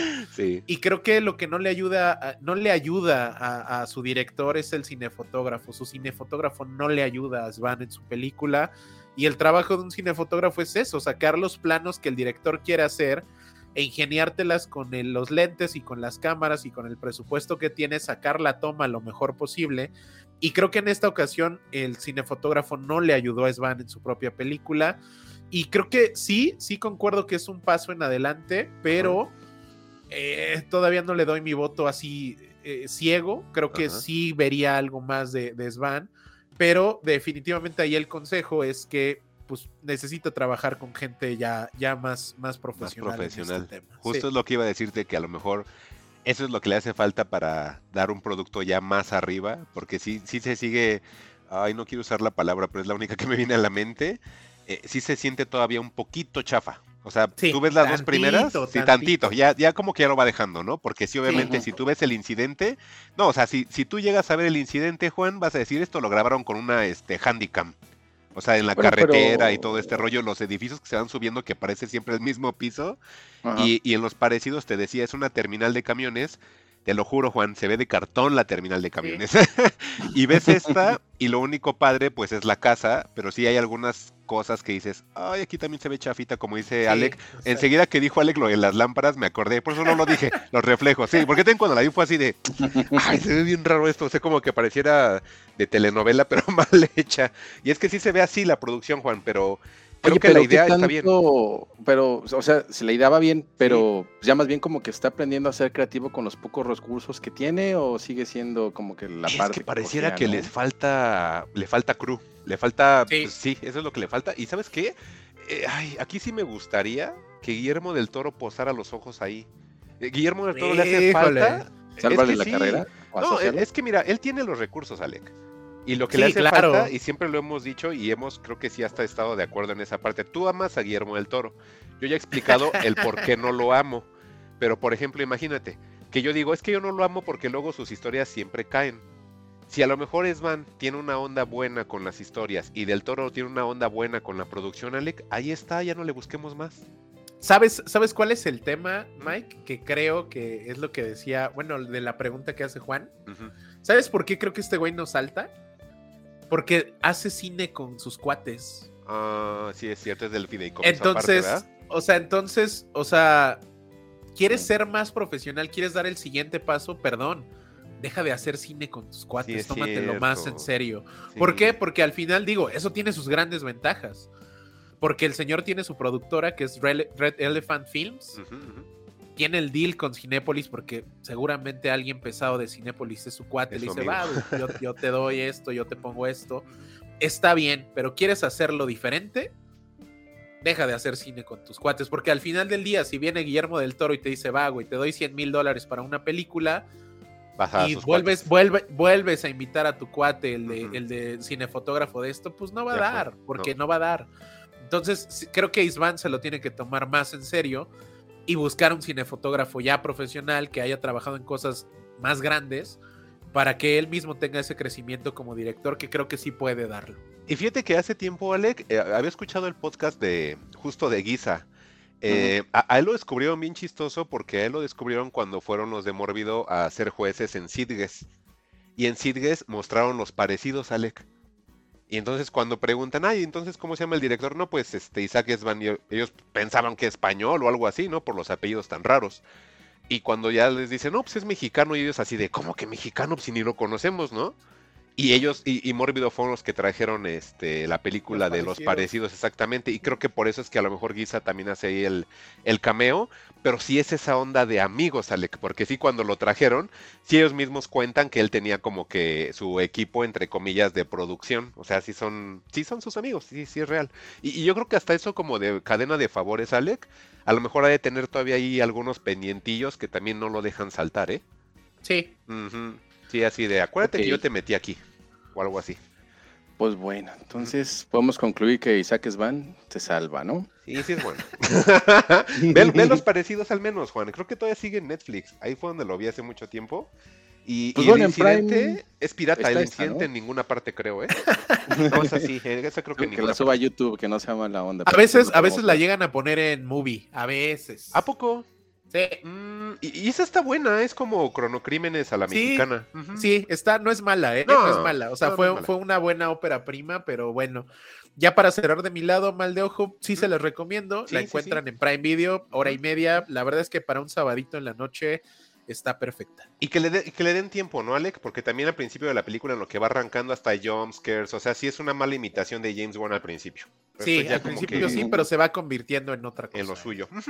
Sí. Sí, ahí. bien. Así Dale. es. Y pues seguimos entonces. Este, Juan, tenemos este, en este caso un tema compartido, ¿no?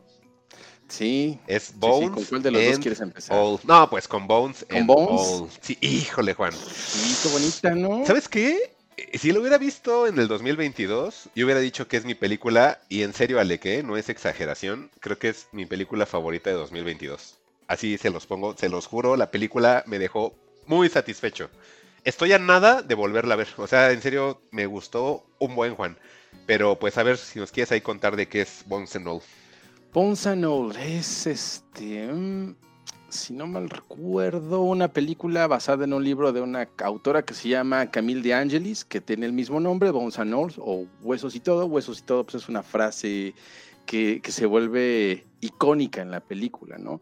Este, la premisa es una chica que, que vive con su padre, que, que tiene como ciertos despertares caníbales y, y comete un acto que las hace huir de casa, ¿no? El papá, este, llega un momento en que dice, ¿sabes qué? Pues, este, ya no puedo con este tipo de vida, tú estás por tu lado, ya estás grande, aquí está un poquito de dinero, aquí está el acta de, aquí está tu acta de nacimiento, haz tu vida, ¿no? Y le deja una cinta para explicarle, este, qué hacer de su vida y ahí comienza una road movie bastante panorámica y, y hasta que conoce a, a, a Timote, ¿no? Donde empieza ya la, la historia con un poco más de, de romance, le podemos decir, Mike. Este, sí, algo así. Es que es bien curiosa la peli, Juan, porque desde que la vi, o que mejor dicho, desde que supe de ella, primero decían que era la película de, siempre te lo decían, ¿no? La película dirigida por Luca Guadagnino, siempre sí te lo anunciaban que era la nueva película de él. Después de ver este la, la otra película que salió con otro caníbal, pero que sí es el caníbal de la vida real, Juan, Ajá. el de Call Me By Your Name. La verdad, Call Me, Sí. el Call Me By Your Name, que sí, que digamos, eh, me gustó Ese sí era bastante. caníbal Ese de sí era de veras, caníbal ¿no? de, de ese veras, sí, ¿eh? ese sí. ¿Cómo se lo llama ese tipo? ¿Cómo se llama? Army Hammer. Army Hammer, que hasta tiene por ahí en HBO algo que se llama Hammer, no sé qué rollo. Hay un un documental documental. horrible, no lo vean. Ah, bueno, qué bueno No que vale me la pena. No lo voy a ver. No. Bueno, pero el chiste es que, bueno, eh, Call Me By Your Name me gustó muchísimo y luego salió esta película y en todas partes te decían la nueva película de Luca Guadagnino y te decían que es una película romántica pero de caníbales y yo así de, ay, no Ajá, me interesa ¿cómo? para nada. Ajá, exactamente, y yo, no me interesa para nada. Pero sí, como dice Juan, pues está este, adaptada de una novela que se llama igual, Bones and All, que es de Camille de Angelis. Em, la película, no se vayan por esa idea de que es una película romántica de caníbales, ¿no? Eh, yo, Yo, creo que siento por ahí que no es va. más bien como un coming of age, ¿no? Es, una historia de crecimiento, De que crecimiento. justamente coincide, eh, coincide que se, que se que se vuelve una pareja que están creciendo, ¿no? Sí, y es que la película tal cual, Alec, em, la, la película comienza así.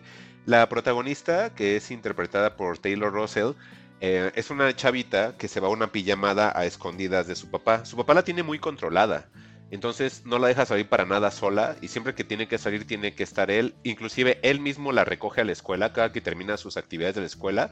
El papá pasa por ella a la escuela y no la deja para nada. Entonces, bajo esa situación de que no la deja hacer nada absolutamente sola, eh, van a hacer una pijamada, la invitan y ella dice, pues es que no me deja ir mi papá, no me deja salir. Y dicen, pues a qué hora se duerme? Pues a las 10. Ah, pues salte a escondidas y regresas antes de que despierte. Y como obviamente ella quería estar con sus amigas, lo hace. Y ya, eh, llega la noche en ese mismo día y se nota que el papá estaba viendo la televisión, se queda dormido y la, la chica decide salirse por la ventana y pues va corriendo y se, se encuentra con sus amigas y están en la pijamada. En la pijamada, Alec, eh, pues están ahí platicando dos niñas acostadas en la alfombra y una de ellas le está presumiendo su, su rímel de, de uñas. Sí, sí, es rímel, ¿verdad? No, este, barniz de barniz. uñas, perdón. Ajá, su barniz de uñas se lo está presumiendo y le dice, mira, pues es que es color canela y hasta huele rico como a canela. Entonces la niña le dice, a ver, y lo empieza a oler y le empieza a oler así muy pegado a la nariz y de repente le suelta una mordida a Alec, al dedo de la, de la niñita que le estaba enseñando el, el barniz. Pero cuando le, la niña se empieza a jalonear, pues se jala y es nada más el puro hueso, Alec. O sea, se comió toda la parte del dedo. Y la niña se queda así bien espantada y corre a la casa y en cuanto llega a la casa el padre se da cuenta que se había escapado y le dice, ¿qué estás haciendo? ¿Qué pasó? ¿Dónde estabas? Y pues ve a toda la niña así con su playera toda llena de sangre del, del dedo que le arrancó a la, a la- a la niña, ¿no? Y le dice, no digas nada, este, apúrate a hacer tu maleta y nos vemos en tres minutos y nos tenemos que ir de aquí rápido. Entonces se van, llegan a un motel y mientras está dormida la niña, el papá empaca todo y el papá se va y le deja una grabación, como dice Juan. Y en esa grabación le empieza a explicar todos los orígenes de la niña, desde que es bebé, desde que se comió a su, este, a su niñera. Y de ahí empieza la historia de cómo ella sola tiene que sobrevivir con esa situación de que le gusta la carne humana. Esa es la película que vamos a encontrar en Bones and All. Como dice Juan, es una road movie de una chica que tiene pues afición por la carne humana, Alec. Y pues, obviamente se va a encontrar con varias personas durante toda su, su corta vida que te explican en, en- en Ajá, la pero película. a- a- así como te lo explica Mike, pues tú te lo imaginarías como algo muy gore y demás, pero en realidad, pues no. Es una combinación, ¿no, Juan? De varias no, no- cosillas. no se va tanto por ahí, más No. bien como que entran en el dilema, ¿no? De, de, de saberse, de, de vivir así, Sola. este, de tener que vivir así. Y, curiosamente, ah, no es como una situación exclusiva de, en este caso, los protagonistas, ¿no? Es, es algo que tiene mucha gente en común y se reconocen por el olor. De hecho, en el primer momento que ella sol, eh, se encuentra sola, un tipo se le acerca y le invita, ¿no? Entonces, es curioso cómo a lo largo de, este viaje, porque este viaje tiene como objetivo pues, encontrar a su madre y aprender un poco más de su condición, este, pues le van, le van pasando cosas, le va- van conociendo gente y pues este, va haciendo ese, no, no quiero decirlo en inglés, ese bonding, e- esa unión entre, entre el personaje de, de Timothée y el de, y el de Taylor Russell, ¿no? Que maldita sea, quiero que me caiga mal Timothée y no puedo, No, lo hace está- bastante está- bien, ¿no? Está extraordinario. Él, este Mark Rylance, también está bien cañón, que es el, papá- el papel de Soli. ¿Sabes qué, Alec? Por ejemplo, yo te doy esta, digamos, escena que abre toda la historia del por qué la niña va vagando por toda la película sola. Bueno, ya no es niña, tiene como, ya es casi mayor de edad, ¿no, Juan? Ajá, exacto. Pero pues, digamos, te muestran en la película cómo es que ella va sobreviviendo sola. Pero, o sea, te dices, es un, o sea, a lo mejor yo te doy el preámbulo de que le gusta la carne humana, pero realmente es, es la película que te trata de, de explicar cómo es que ella va sobreviviendo sola y todo lo que se va encontrando con la particularidad de que le gusta la carne humana y que de vez en cuando se puede encontrar personas que también son este, parecidos a ella y que tienen pues ese gusto. Entonces, realmente, por eso les digo, no es una película de, ah, es este, una película de amor de caníbales, no. O sea, ella tiene gusto por la carne humana, pero realmente la película te quiere contar esa historia de una persona, o en este caso de esta chica, que tiene que sobrevivir sola porque pues sus padres no se van a hacer cargo de ella por esta situación que tiene. Y realmente ellos se meten en muchos problemas ya conforme lo vas, vas viendo la película, van desentrañando un poco más de su historia. Ella va investigando más de sus orígenes. Y pues yo creo que eso es lo que a mí me hizo que la película se me hiciera increíble, Juan. Que es una película que dices, ok, si tiene como este tinta, porque sí tiene escenas gore, Alec, ¿eh? Ojo ahí, que sí hay escenas gore. O sea, la película sí no es para que la veas con chavitos, o sea, sí tiene escenas crudas, sí tiene escenas que dices, ah, es too much para lo que realmente eh, estoy viendo, no necesito esto, pero Luca te dice, sí, sí lo necesitas, ve, ándale. Ahí te va. Pero sobre todo, eh, híjole, cómo lo estiliza, ¿no? Porque Es que ese es el sí, tiene, problema. sí tiene el gore, pero, Sí. pero aún así es, es, mu- es muy bonito Lo de ver. aguanta. Que, que eso medianamente ya lo había hecho en Suspiria, ¿no? En Exactamente. Justo iba, iba a mencionar exactamente Suspiria. Oye, ¿podríamos decir que, que su experiencia mezclada se cae, cae aquí? O sea, si mezclamos eh, Call Me Suspiria By y Your Call Me By Your Name Name, yo y también pienso eso. Sí. Y, y Armie Tenemos Hammer, ¿no? Ándale, Uh. Jeremy Hammer, sí. Mira, de haber sabido hubiera sido ideal en lugar de Timothée Army. ¿no? ¿Sabes también que me, que me gustó 15 años. mucho? A igual que Call Me By Your Name. Call Me By Your Name me gusta mucho el soundtrack, ¿no? E-. Esta película Bueno, está es que ambientada en también los 80, Eso. ajá. igual, y también otra vez hace La buena... de, el de Call Me lo hace Surfan Stevens, ¿no? Surfan Stevens. El Stevens sí es el que hace. Sí. Sí, y, y aquí otra vez vuelven a poder un soundtrack muy bueno que adereza ciertas escenas, algunas escenas gore, unas escenas lindas, unas escenas divertidas. O sea, la película tiene todo, Alec. Es una película que la verdad no quisiera ahondar más allá de esa, digamos, como de esa primera escena que abre la película, porque todo lo demás sí es algo que es un... ¿En serio estoy viendo esto? O sea, sí varias veces sí me quedé así de...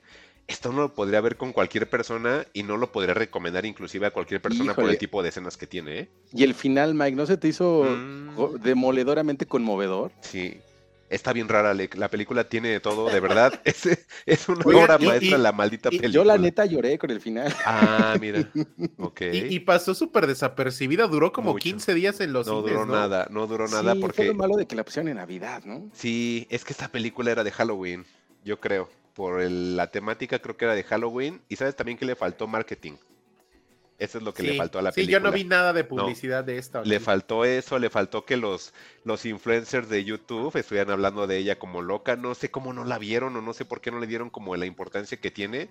De verdad, esta, este es el pico de Luca, Alec. Te lo juro. O sea, cuando terminé de verla dije, quiero ver todas las películas de él. Pues pues dije, ah, no, son como, son como mil, mejor no. dije, no, Ah, mejor nada no. más son como 10, pero Tiene- sí. Bueno, Juan, tiene más, ¿no? Tiene así hasta en su Sí. idioma, es extraño. De, ¿no? ajá, de su época indie tiene más. Sí, no, cosas. no, no. Dije, no, mejor así, mejor de ahí de para adelante lo que saque y creo que en el 2023 va a sacar otra película. Entonces, este, la voy a ver. No sé de qué va a ser, pero creo que dicen que es de deportes, Juan. Mm, Ajá, Pues a entonces, pues a ver qué sale. Pero sí, yo, de verdad, de mi parte, recomiendo así de sobremanera Bones and All. La verdad, Alec, es un peliculón. Si la llegas a ver, Alec, en serio, sí me gustaría escuchar tu, Sí, tu, tu la voy opinión. a- La voy a buscar. Porque de verdad está muy buena. Igual a la gente que nos escucha, si ahí nos quiere dejar algún comentario, de verdad es una película imperdible. Sí, esta es la que deben de poner sí o sí en sus listas, ¿eh? De verdad es Sí. como mi top 2022 esta cosa. Sí, si yo lo hubiera visto en el 2022, creo que también le hubiera hecho algunas cuantas modificaciones, porque sí, la película es excelente. Está bien buena, exactamente. Y pues no sé si quieran que nos pasemos a otra cosa, Juan, o tienes algún comentario más. Este, pues nada, sigue. Ahora sí que ustedes que andan muy de que la velita de movie, que el tote bag y demás, imprímanse de forma indie una playerita de guadagnino ahí con su cara, porque bien lo merece. ¿eh? Un guadanino chins. y pues entonces nos movemos, Juan. Sí. Este, ¿quieres echar la tuya o vemos de menú? Que esa creo que la dimos los tres. Vamos a echar de menu o, ¿De o menu? quieren hablar de, de Fablemans. No, Pues pues Fableman, sí, ¿sí? ya para cerrar con The Menu. con The Menu, ¿no? A ver, Vamos a ver, con entonces los dale. Pues Dale, dale, entonces. así de rapidísimo. eh, ayer fui a ver The Fablemans, esta película de Steven Spielberg, que presumía ser una película biográfica. Y, y me preguntaban hace rato si realmente era una película biográfica, pero es de esas películas biográficas mentirosillas.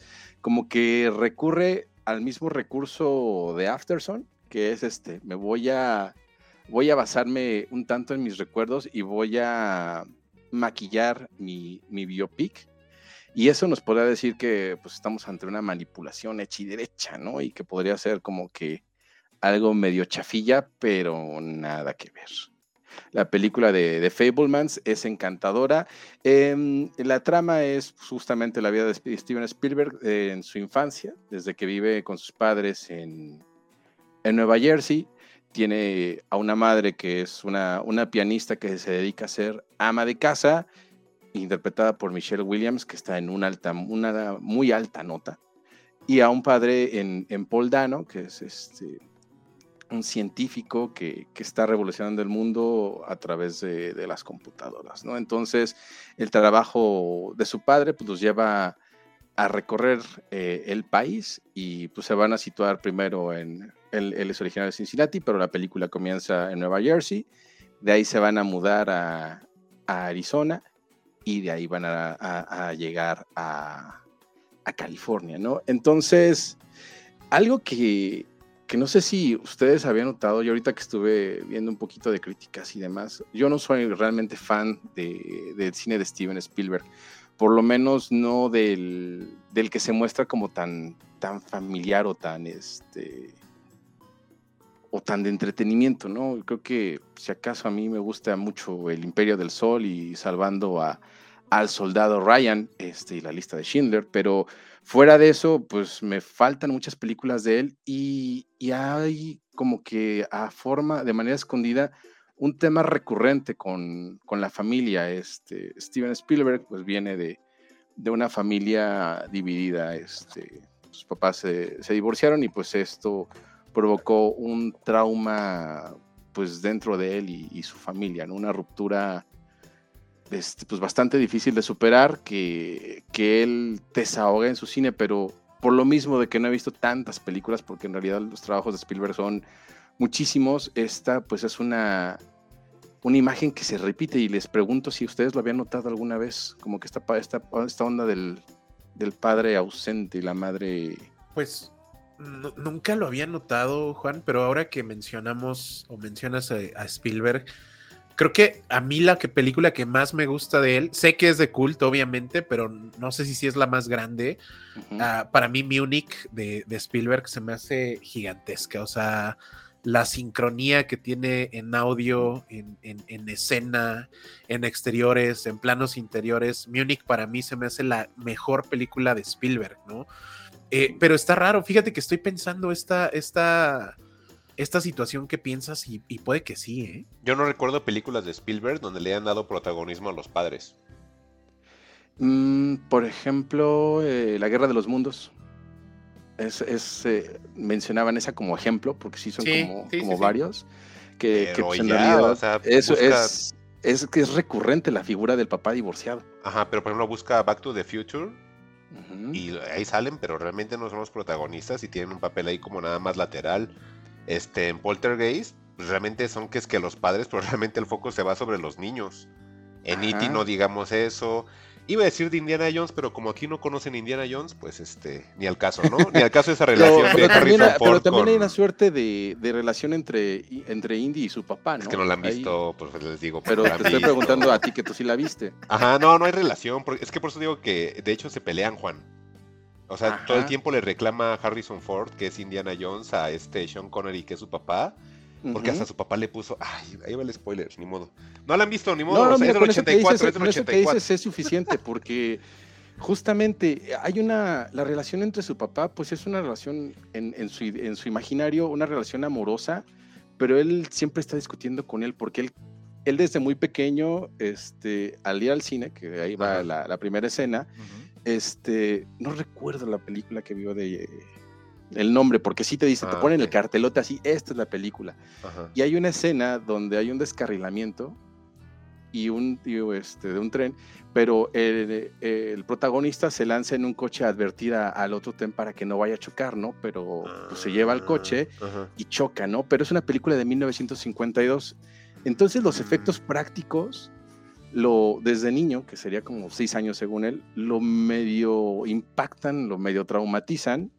Este, y él eh, y la mamá este, le da una, le, le compra un tren y después eh, él, él replica el choque, ¿no? Y su papá dice, no, pues vas a romper el tren, no seas así, porque el papá es muy cuadrado. Este, y la mamá, al ser pianista y tener esta onda artística, le dice, a ver, hijo, mira, vamos a, vamos a, a filmarlo con la cámara de tu papá para que no vayas a romper el tren. Entonces el niño se obsesiona y, y lo graba y descubre su amor por el cine a través de eso, ¿no? Incluso con su camarita este, se esconde en el closet y se lo proyecta a su mamá, ¿no? Y, y su mamá se queda así como que, ¿qué onda con este niño?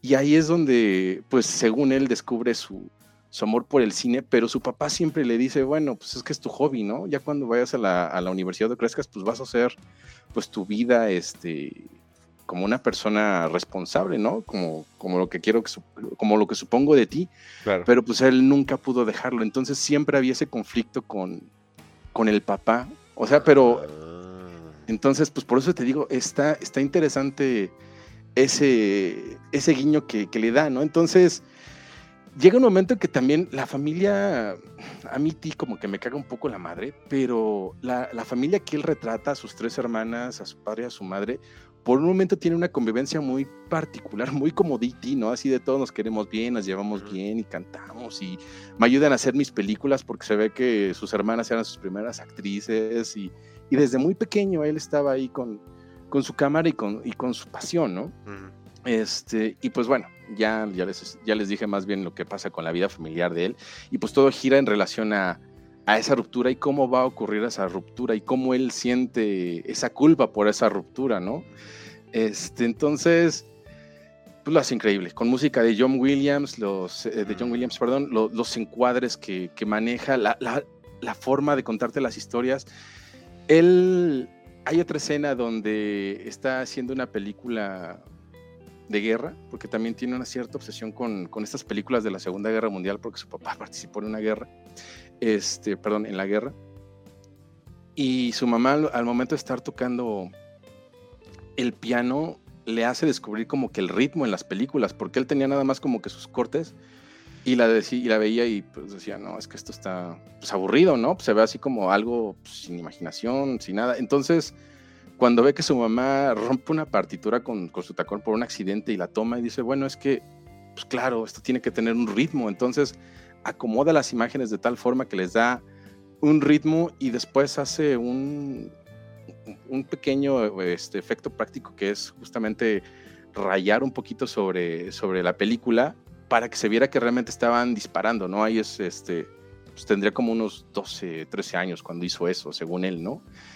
Y cuando se las proyecta, dicen, oye, pues, está muy bien lo que hiciste, ¿no? Porque ya se ve una cosa totalmente diferente. Y así él va este, superándose y siéndose, siendo pues, un, un mejor cineasta.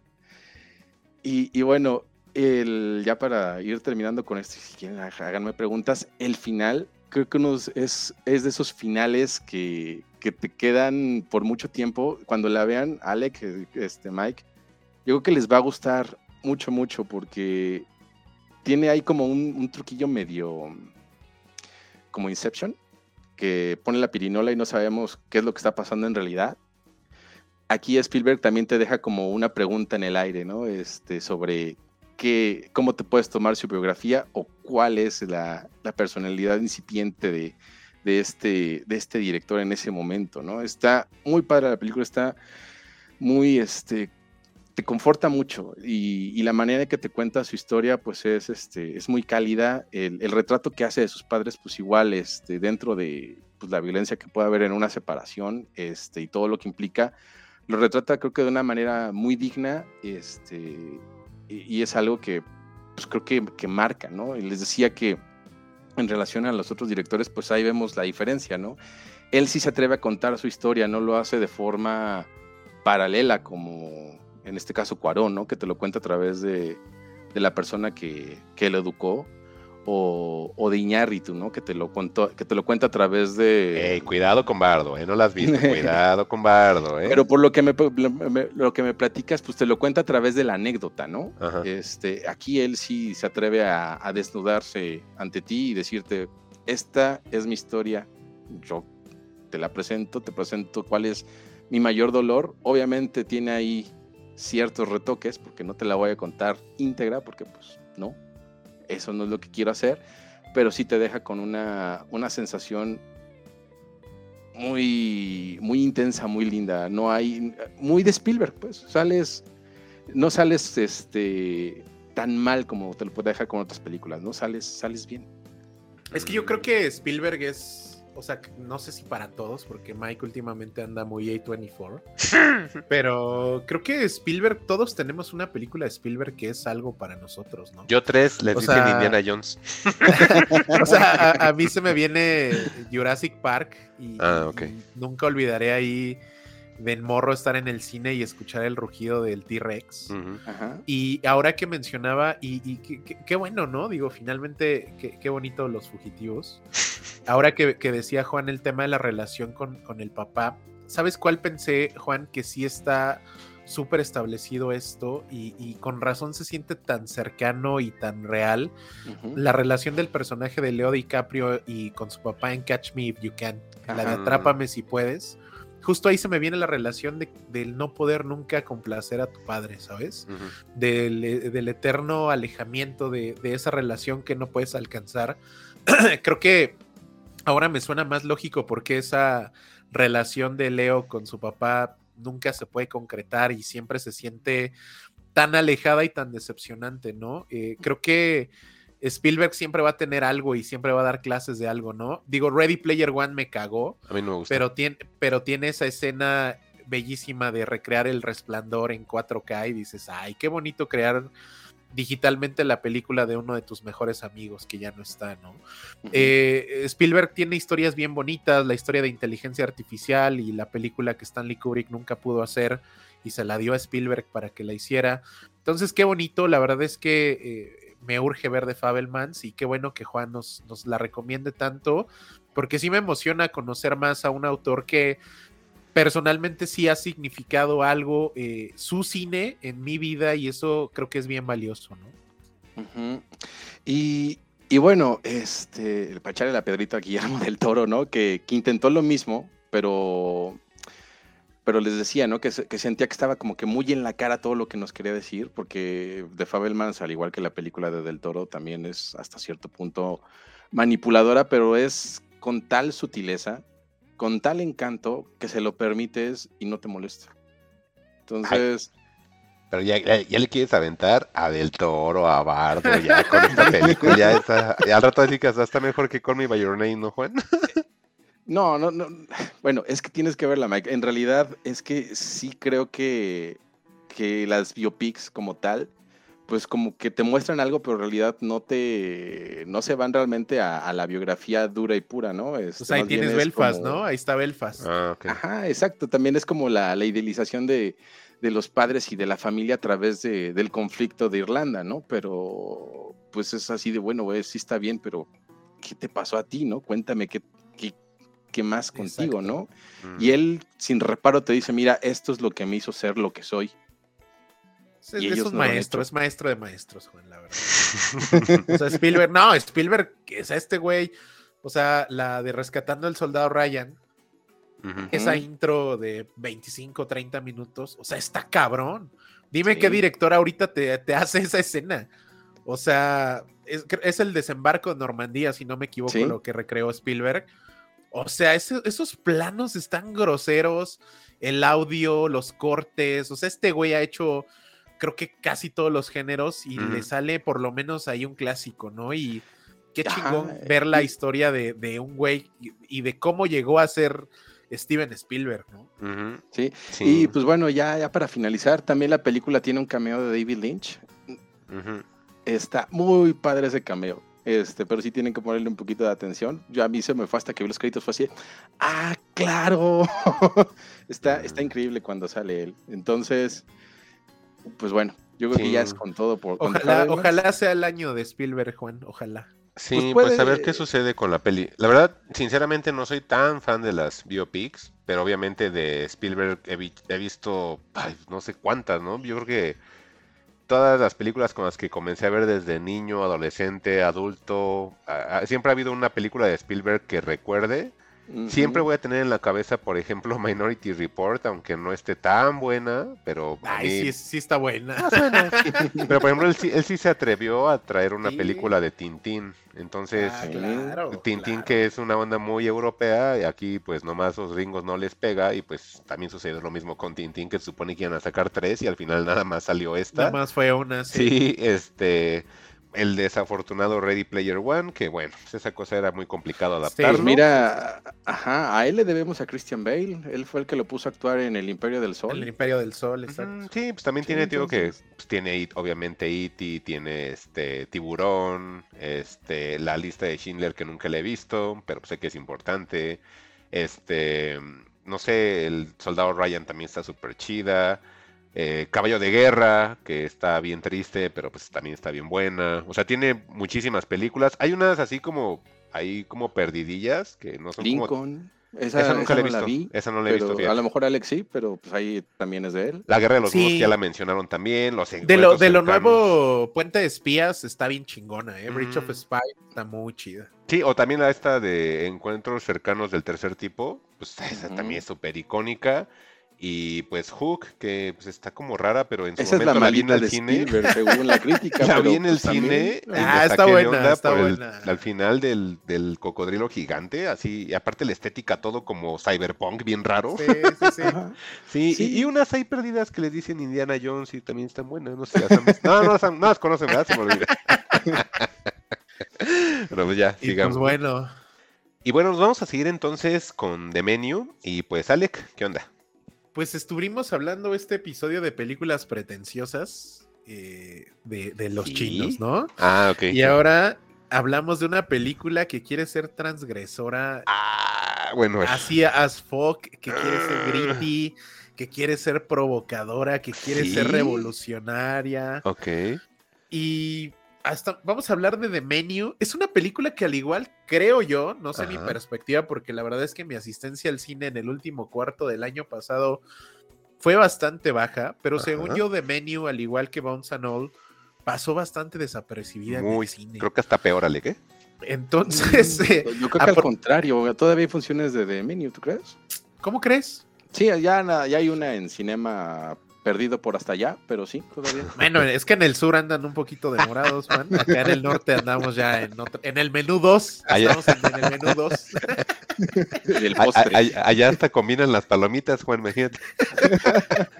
las taquis con las de mantequilla, imagínate. Se la pasan ahogándose y tosiendo por el, por el polvito de los taquis. Pero bueno, Ok, dale, Y dale. pues bueno, vamos a aprovechar para hablar de esta película eh, de un director que se llama Mark Millot, Eh, que la verdad había escuchado cosas buenas y, y la trajimos los tres porque tiene un poquito, o tiene un par de semanas que se acaba de estrenar en HBO, no es cierto, en Star, en Plus. Star Plus. Está raro, ¿no? El tema de distribución porque en Estados Unidos esto se fue a HBO, HBO. Max y acá entró por Star Plus. pero porque es de Híjole. Searchlight, ¿no? Pues, Ajá, es de Searchlight, Estaba, sí, exacto, sí, sí, sí, sí, es de Searchlight eh, y por eso acá en Latinoamérica llega a Star Plus por la parte de Disney, pero bueno, básicamente The Menu, una película protagonizada por eh, Ralph Fiennes, eh, la querida Anya Taylor-Joy Ujú. y Nicholas, Nicholas Holt, que últimamente Nicholas Holt me da mucho gusto verlo en el cine, Juan, después de ser bestia en las de X-Men y creo que eso era lo, que, lo único que hacía, ¿no? Yo lo conocía porque salía en Skins. Y ya después en Estados Unidos se hizo famoso por Bestia, pero sí yo lo conocía por la serie Yo lo inglesa de Skins. recuerdo por About a Boy, de cuando estaba Ah. chavito. Ah, cierto, About a Boy, sí, cierto, con. Hugh Grant, ¿no? Sí.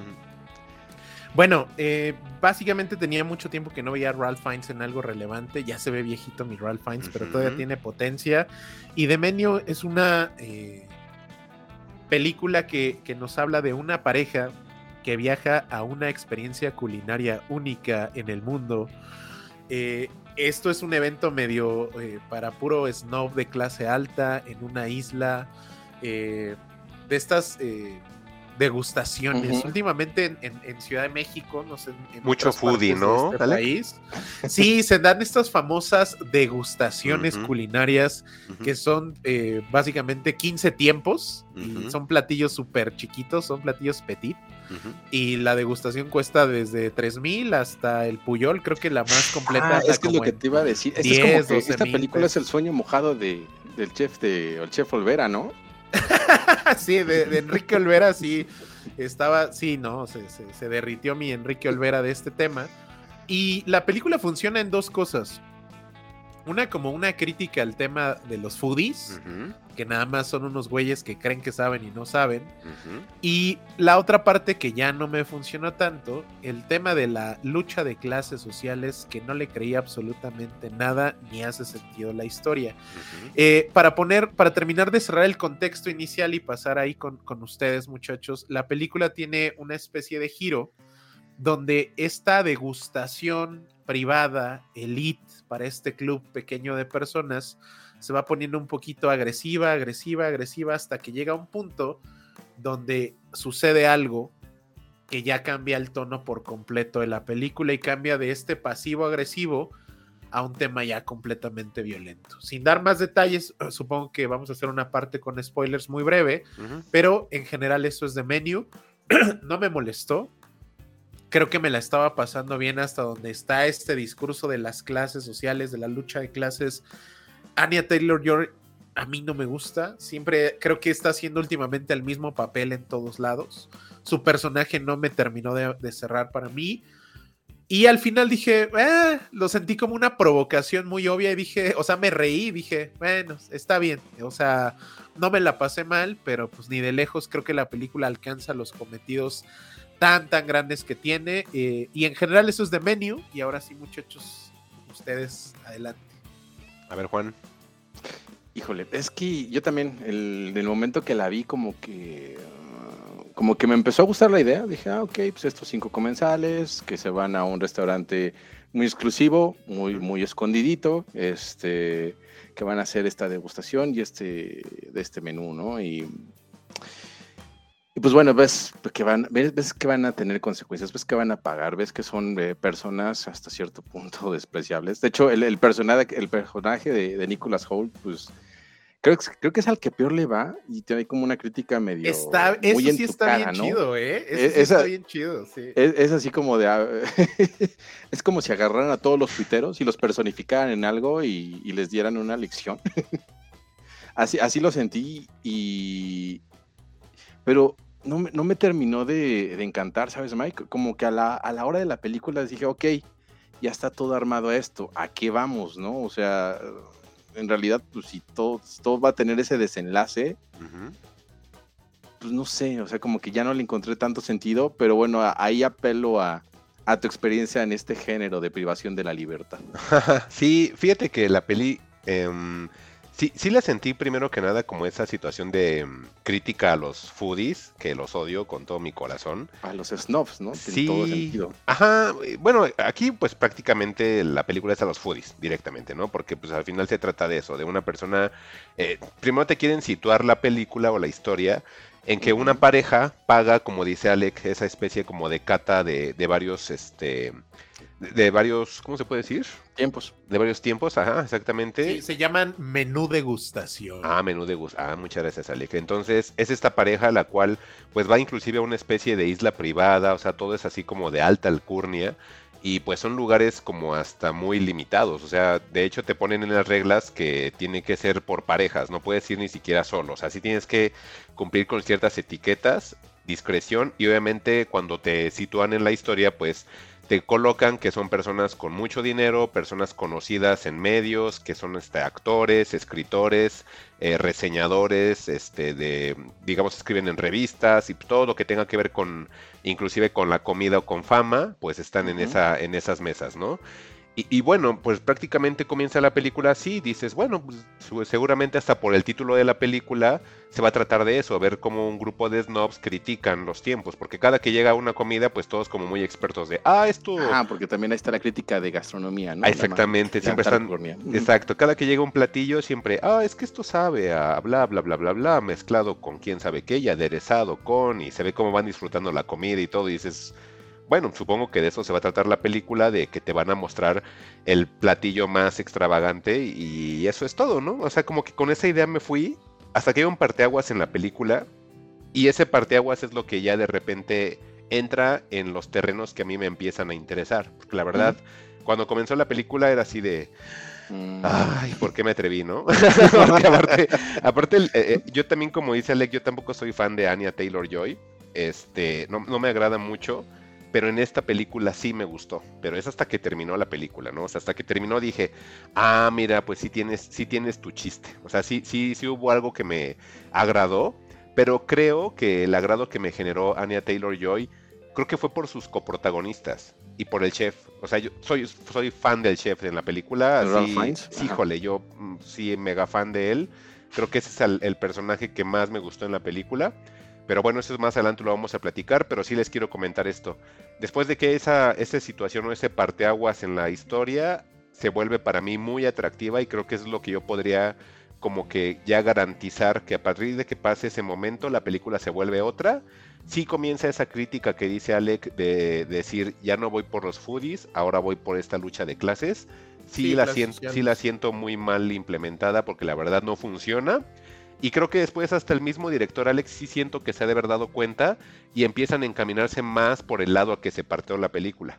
Sí. Que es, ¿Verdad? Porque sí siente así de, ah, ahora ya se volvió esto a la película y ya como que hasta inclusive esa onda de, de la lucha de clases la dejó de lado y la vuelve a retomar otra vez al final, pero ya es así como, hasta es un final como muy brusco, Alex, no sé si lo sentiste así de, Sí, ¿cómo? O sea, ya no Sí. supo qué hacer. no, ajá, exactamente, y se siente como muy apresurado así de, ah, ok, así de... Entonces no nada más fui yo. Y, y ahora, y no, ahora de no, lo que dice Mike, ahí, ajá. ajá, ahora de lo que dice Mike, de lo que dice Mike y de lo que dijo Juan, ahí les va un dato donde dije, ah, con razón se me hizo ya súper pendejo todo al final. A ver. Todos, toda la estética de la película la presentación de platillos, los primeros planos que hacen de los platillos, la forma en la que meten estos grabados de presentación de los platillos, dije, esto yo ya lo he visto en algún lado y no funciona en la película.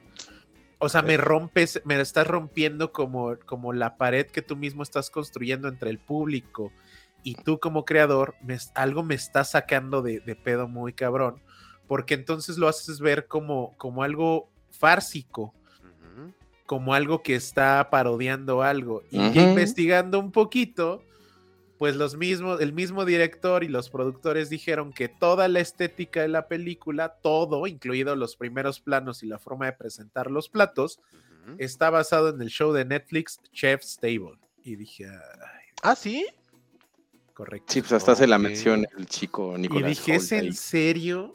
Y ya después me puse a ver un capítulo de esa madre y dije, ah, esa es la película que acabo de ver. Me- Nada más que aquí no, no sale Anya Taylor Joy, ¿no? Pero Ay, no es cierto, ¿en serio? Sí, y Oh. dije, ay, con razón se me hizo ya Y entonces demasiado podríamos vacía". decir, lo hiciste de nuevo, maldito Adam McKay, lo arruinaste. Sí, sí. O sea, creo que la película funciona hasta cierto punto, pero cuando ya te fusilas tomas y dices, no, es, o sea, es que eso no puedes hacerlo, porque entonces hay una línea entre parodiar y, y duplicar Y algo. duplicar algo. Y si duplicas algo, pero es, es algo que estéticamente y dentro de cultura pop ya, ya lo conoce alguien más, no vengas y me, me- me- traigas una historia original, que la verdad es que la historia, pues sí es distinta a lo que se ha visto últimamente, no es una secuela 7 de Avatar, pues sí agradeces ver esto, pero se me hizo vacía la película, o sea, no encontraba yo una palabra para definir esto cuando lo terminé de ver y dije, es que esto está hueco, o sea, esto está hueco, algo le falta corazón, le falta, no sé si ingenio llamarle, pero hay algo que le falta porque la siento una película hueca. Y cuando ya empecé a ver todo el contexto, dije, ay, con razón. O sea, la referencia de ahí es de dos pesos. Entonces, no puedo esperar. Quizá esperé más cuando vi a, a Ralph Fiennes actuando bien cabrón como lo hace Ralph Fiennes. Y, y teniendo un gran personaje, porque sí está, eh, el chef es un gran personaje. Pues no le dio, no le dio a la producción, no le dio al director, no le dio a los guionistas. Y básicamente los guionistas dijeron que pues sí, se imaginaron un- una versión siniestra de Chef's Table y dices, híjole, no, no, esto no Mm. funciona. Y pues creo que desde ahí es cuando la peli no, no termina de cuajar. Es un buen intento, de nuevo agradezco que esto no sea Avatar 8, Ujú. pero porque casi no vemos ya películas producidas con buena lana, con buenos actores, con ideas originales. Eso ya no lo vemos tan seguido. Sí agradezco el esfuerzo, pero no lo, no lo lograron, eh, por lo menos para mí. Pues lo bueno es que recuperó lana, ¿no? Entonces, esta película costó 30 millones, y ahorita llega, recuperó 75, entonces pues podremos irnos como, como tablas con ella. Sí, Pero mira, yo por un momento pensé que, que yo era el que estaba raro con esta película, ¿no? Porque en la primera hora fue así como, ah, ok, ya, ya entendí tu planteamiento. Y ahora, y es Mm. como que, se, como que se empieza a dar vueltas sobre lo mismo.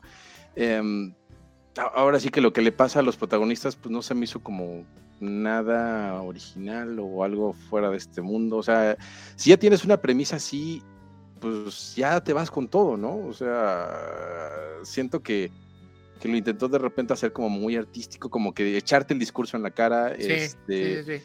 para provocarte algo, pero pues al final hasta se siente un tanto, pues como más de lo mismo, ¿no? Como que cae en lugares muy, muy obvios, muy comunes. Sí, en el cliché del güey de, de la clase trabajadora, un güey que vive en la opul- opulencia y ha vivido en la opulencia 30 años en una isla, este, o sea, y el güey de repente tiene conciencia de clase y dice, mueran los ricos que no aprecian el arte que hago, pues no, no se me hace tan buen desarrollo de personaje, la verdad.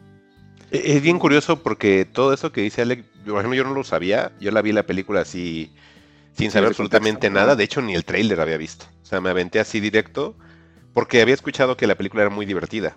Y, y la verdad, en ese aspecto sí cumple. O sea, la película me la pasé bien. Sí, Sí, sí, sí. sí se- sí, o sea, sí, digamos, esa parte sí está bien. O sea, es una película para cine. De hecho, hasta en Twitter me acuerdo que puse, esta de menú es para que saques tus palomitas, tu icy y la veas, y ya. O sea, realmente no, no, no va a ser un parteaguas de nada, Este, por ahí escuché que hasta decían que era una especie de, de comedia de humor negro o comedia negra y yo así de no, o sea, no, no le den atributos que no, No, ¿No tiene. te, no No, te has no, dado no. cuenta que cuando las películas no van para ningún lado, con eso se lo, sal- lo que lo quieren salvar? Ah, es que es humor negro. ¿no? Ah, ok, ok, ok. ah. Mira, no había visto ese recurso barato. Es que, Pero es que sí. no es para todos. Ajá, ándale, exacto. Y yo dije, no, pues la película está entretenida, pero hasta ahí. Y, y las situaciones de crítica que tiene son críticas como muy al aire, como nada más de, ay, mira, tiene crítica. Tú así de, "Mm, no, no está bien hecha la crítica, entonces no la tiene, no la estás haciendo es Más bien correctamente. así como, toma eso, tuitero, te con voy a calzador. humillar". Sí, o sea, al principio dices, ah, mira qué chistosos están riendo de los foodies, ¿no? Y luego, ah, qué chistoso lucha de clases. Ah, pero esta como que no está bien implementada. No se las creo, ¿no? Así como dice No. Alec, no se las creo. Y, y la película es la parte que les digo que se empieza a partir y que se vuelve una película, pues entre comillas, de terror, porque también hay unas escenas que dije. ah, ah, mm, pues ya lo vamos a platicar, ¿no? No es como un. Creo que no es tanto un spoiler, ¿o sí? Que hay una parte, eh, la que recordarán Alec y Juan, en la cual se supone que los invitados pueden huir. Y les dicen en 45 segundos tienen para huir y ya, ¿no? Y de repente cuando huyen y los persiguen los, los meseros, los atrapan y los vuelven a sentar y yo así de... Ah. Ajá, eso está bien estúpido, sí. Así de, ¿cómo? Ajá. Yo pensé que se iba a poner ultraviolento y así de... Exacto. Ah, ok, ajá, así, así de... ¿Cómo? O sea, dijiste que se fueran, pero ya los volviste a encontrar y los volviste no a sentar y no hubo nada. Ajá, exactamente así de... ¿Cómo? Y tiene varias cosas así que, que sí digo, ay, esto ahora para dónde va, ¿no? Y, y se siente como que muy apresurado todo. Entonces, el final creo que es de los finales más raros porque... Como, no como que fue un intento de Midsommar, ¿no? Ajá, fue un Midsommar, Ey, pero oigan. en el Puyol. grosero. Ajá, así como que voy a hacer Ah, ese, final feo. tipo Midsommar, pero no. Ah. Bueno, el Midsommar tiene una intención, Ah, acá no sale. Ándale, exactamente. En Midsommar tampoco, ¿eh, Juan? Ah, qué bueno. groseros, qué groseros. Midsommar está bien bonito. Vean Midsommar. este, sí, la película, para el fin que digamos que está hecha, que es para entretenerte, lo es. El chef se lleva la película. En serio, Sí, pues es, es Ralph Fiennes, digo, no esperábamos menos. ¿Saben qué Está divertido? No sé si sabían que el personaje que interpreta John Leguizamo, ajá. Que es un actor fracasado, el güey en entrevistas dijo que, eh, o sea, y lo dijo públicamente y se me hizo chido, que él basó su personaje en Steven Seagal. Ah, qué. Porque cuando trabajó con él en una película lo noqueó y le valió Ajá. madres a Steven Seagal noquearlo y que se le hacía una persona horrible. Entonces dijo que ese era su homenaje a Steven Seagal. Yo pensé que ibas a sacar el dato de que era Luigi de la película de Mario Bros. No, pues No, le eh. salió muy chido su homenaje, ¿eh? Ah. Y está basado en Steven Seagal. Sí, tiene por ahí como algunos guiños a ciertas cosas que actualmente conocemos. Por eso les digo, la película es entretenida, sí lo es. Pero realmente que le busquen más y que tratan de vendértelo como así, esto va a revolucionar, esto es distinto, este, el... ¿Cómo le llaman ahora? Como cuando decían que era el, el, el Airbnb terror, cuando salió este, sí, sí, sí. aquí quieren decir que es el, el restaurante terror, así, nah, güey, esto es una cosa igual que ya hemos visto en otras cosas, Sí. pero no está como bien O sea, contenida. quiere, quiere hacer mucho y no lo logra. ¿no? Exactamente, quiere dar mucho y no lo logra. Es una película entretenida No y da, fin. no es da, una película entretenida y ya. Y ojalá no vaya a haber secuelas. Que me da miedo que quieran sacar secuela de esto, ¿eh? La venganza, eh, pues, estaría muy cabrón, es ¿no? que esto hubiera. puedes ponerle el número que quieras, Juan, y repetir la idea varias veces, ¿eh? Sí, sí, sí. Esta cosa El- sí la puedes El repetir. menú 2. Sí. El despertar de Esta hechos. cosa y la idea, Juan, quítale ahora a Anya Taylor Joy y ponte Ah. una actriz que no sea conocida y un actor no conocido, la pones directamente a, a plataformas y le empiezas a poner un buen de números, ¿eh? Sí se puede, ¿eh? O hasta serie la haces. Sí, ¿no? exacto, sí, aguas, porque la idea sí siento que puede ser así como Sí, para sí hacer da. manufactura, sí, sí da, pero Sí pues da, no, vean de menú normal, disfrútenla como lo que es, no les dimos el spoiler de lo que es lo que va a suceder, porque ahí sí está como divertida la primera escena, ¿no, Alec? Sí, esa primera escena sí está bien efectiva, Está ¿eh? bien Sí está bien efectiva. sí, Oye, y después el, el ratatouille. No, no, no, no. no. Ah, ok, sí, eh, échenle un ojo, o sea, tiene cosas buenas, pero realmente sí no, no crean que es así la panacea, sí, ¿no? no, ese, ese momento ratatouille. No, qué horror. Ya, Sí, ya, ya. tiene varias cosas chidas, sí, sí tiene cositas buenas, pero sí se cae también, o sea, sí tiene Mejor vean sus- Knowles, sí, Está mediana, digamos, ¿no? Está medianona. Medianona entretenida, Sí, ¿no? está entretenida, está bien. Igual Sí. para un sábado está bien. Así Me es. da gusto ver a Nicolas Holt haciendo cosas. Digo, ahí viene esta Renfield. Entonces creo que Ah. ya está levantando carrera otra vez Nicolas Holt. ¿eh? Ah, bendito Este, Dios. y- pero a Renfield como que le estaban puteando, ¿no? Como que no le estaba gustando lo que manejaron con Renfield. A mí se me hace que está bastante bien lo que vi. Bastante Sí, divertido. está bien, no, se ve bien, el tráiler se ve bien. Digo, la verdad se veía súper apresurado el tráiler, así de que ya las, la media hora que grabaron de ahí cortaron el tráiler, pero está bien, o sea, yo sí le, le traigo ganas a Nicolas Cage y a, a Nicolas Holt ahí en una película. Ah, qué bonito. Qué bonito otra película de, de Nicolas Cage que va en ascenso. Él va, siempre va para arriba, ¿eh? Me está agradando mucho lo que va haciendo. Todo lo que ha sacado creo que me ha gustado de unos cinco años para acá, ¿eh? Sí, Sí, sí, va muy bien. Y no sé si tengan algún comentario adicional en general, no nada más de menú, pero algo más que quieran decir antes de que cerremos el episodio. Este, no, creo que ya. Con, son- con Demenio ya, ya fue todo lo ¿Tú, que Alec, podía algún decir. comentario más de aquí o de Híjole, otra creo cosa? que en este episodio ataqué mucho Everything, Everywhere, All Mucho, at Once. mucho, No mucho. me gusta, Salty. no me gustó nada, Salty, nada, Alec. nada, nada. Pero, eh, pues nada, muchas ganas de ver de Fabelmans y esperemos traer, eh, espero de verdad para la próximo, el próximo episodio traer The Banshees of Inisherin, que Juan ya vio, Ah, sí. y hablar muchísimo de una película que de esa sí tengo mucho hype, ojalá no decepcione porque es un director que me gusta, soy muy fan de Colin Farrell, de, de Ah. Brendan Gleeson y pues ojalá se logre. Y ponte Sí, en tu ojalá. listita and All, Alec, te lo juro. Sí, también. Es imperdible, ¿eh? Sí es, sí es la La- experiencia. la voy a ver. Sí es la La experiencia. ¿eh? Sí, ahí También el- estaría padre que vieras Banshees, Mike. Te va a gustar. Sí, sí, en serio, sí, Sí. sí es para mí, sí, sí la aguanto. Sí. Sí, ah, bueno, está bien. Luego así me quedo, me voy a quedar como con After Zone así de que me tuvieron que explicar en Twitter de qué eran, porque no entendía nada. No. Ah, bueno, está bien. Esta está un poquito más sencilla, ¿Sí? por así decirlo, si es, se puede usar el, el término, pero en realidad es una película bastante disfrutable. Bueno, pues yo me despido nada más diciendo a la gente que si no la gente que está de mi lado que no le gustó Andor y que digamos quiere seguir viendo pistolitas y clones, pues ya está la segunda temporada de Bad Batch. Este, híjole, está rara. Eh, no quiero como hablar nada, van cinco capítulos apenas, pero está rara. No la siento tan push como la primera temporada, pero pues ya mínimo son pistolitas, que ese era para el público que es el que no nos gustó este Andor, ¿no? Entonces ya esperábamos ahí la onda de clones, ya regresó, no regresó como de la forma que yo quisiera, pero pues le voy a dar chance a la serie, ¿no? Entonces la gente que, que quiera saber un poquito más de Star Wars en ese aspecto, pues ya salió. Y pues bueno, entonces hemos llegado al final del episodio. Eh, espero que les haya agradado. Recuerden que este y los demás episodios lo pueden encontrar, pues, donde ustedes ya saben, en Spotify, en Apple Podcasts, en Google Podcasts, en Evox, en Amazon Music, en todas partes que haya un feed para podcast. Ahí nada más búsquenos como fugitivos. En redes sociales estamos como en Twitter, arroba fugitivosmx, en Facebook, Fugitivos Podcast, en Instagram como fugitivos-podcast. Eh, yo estoy como arroba Mike-Santana y pues Juan.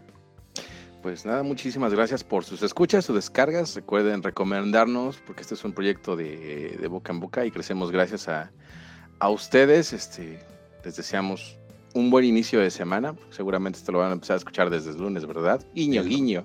Espero que el domingo. Alec, Nada, muchachos, nos escuchamos la próxima semana. Ya empezó la última temporada de Servant de M. Night Ah, Shyamalan en Apple TV. ¿la última? Entonces me ¿Ahora la- sí? me la- sí, ya ¿Van a ahora sí durar ya la van a cerrar. Sí, pero ya no. Entonces, entonces eh, la voy a a ver ver. qué tal se pone. Se va a poner interesantona. entonces Ahí cuando termine la traemos. Ándale, pues sí. Nada, Sí, sí, sí, yo creo que sí la voy a ver entonces. ya quedó. Cuídense, muchachos. Cuídense, nos vemos. Bye. Adiós, Bye. bye. ¿Cómo ha dicho usted que se llamaba? No lo he dicho. Encuéntranos en Twitter como arroba fugitivosmx o si prefieres arroba juan-xhu, arroba Alec Palma y arroba Mike-santana. Fugitivos. Historias para el camino.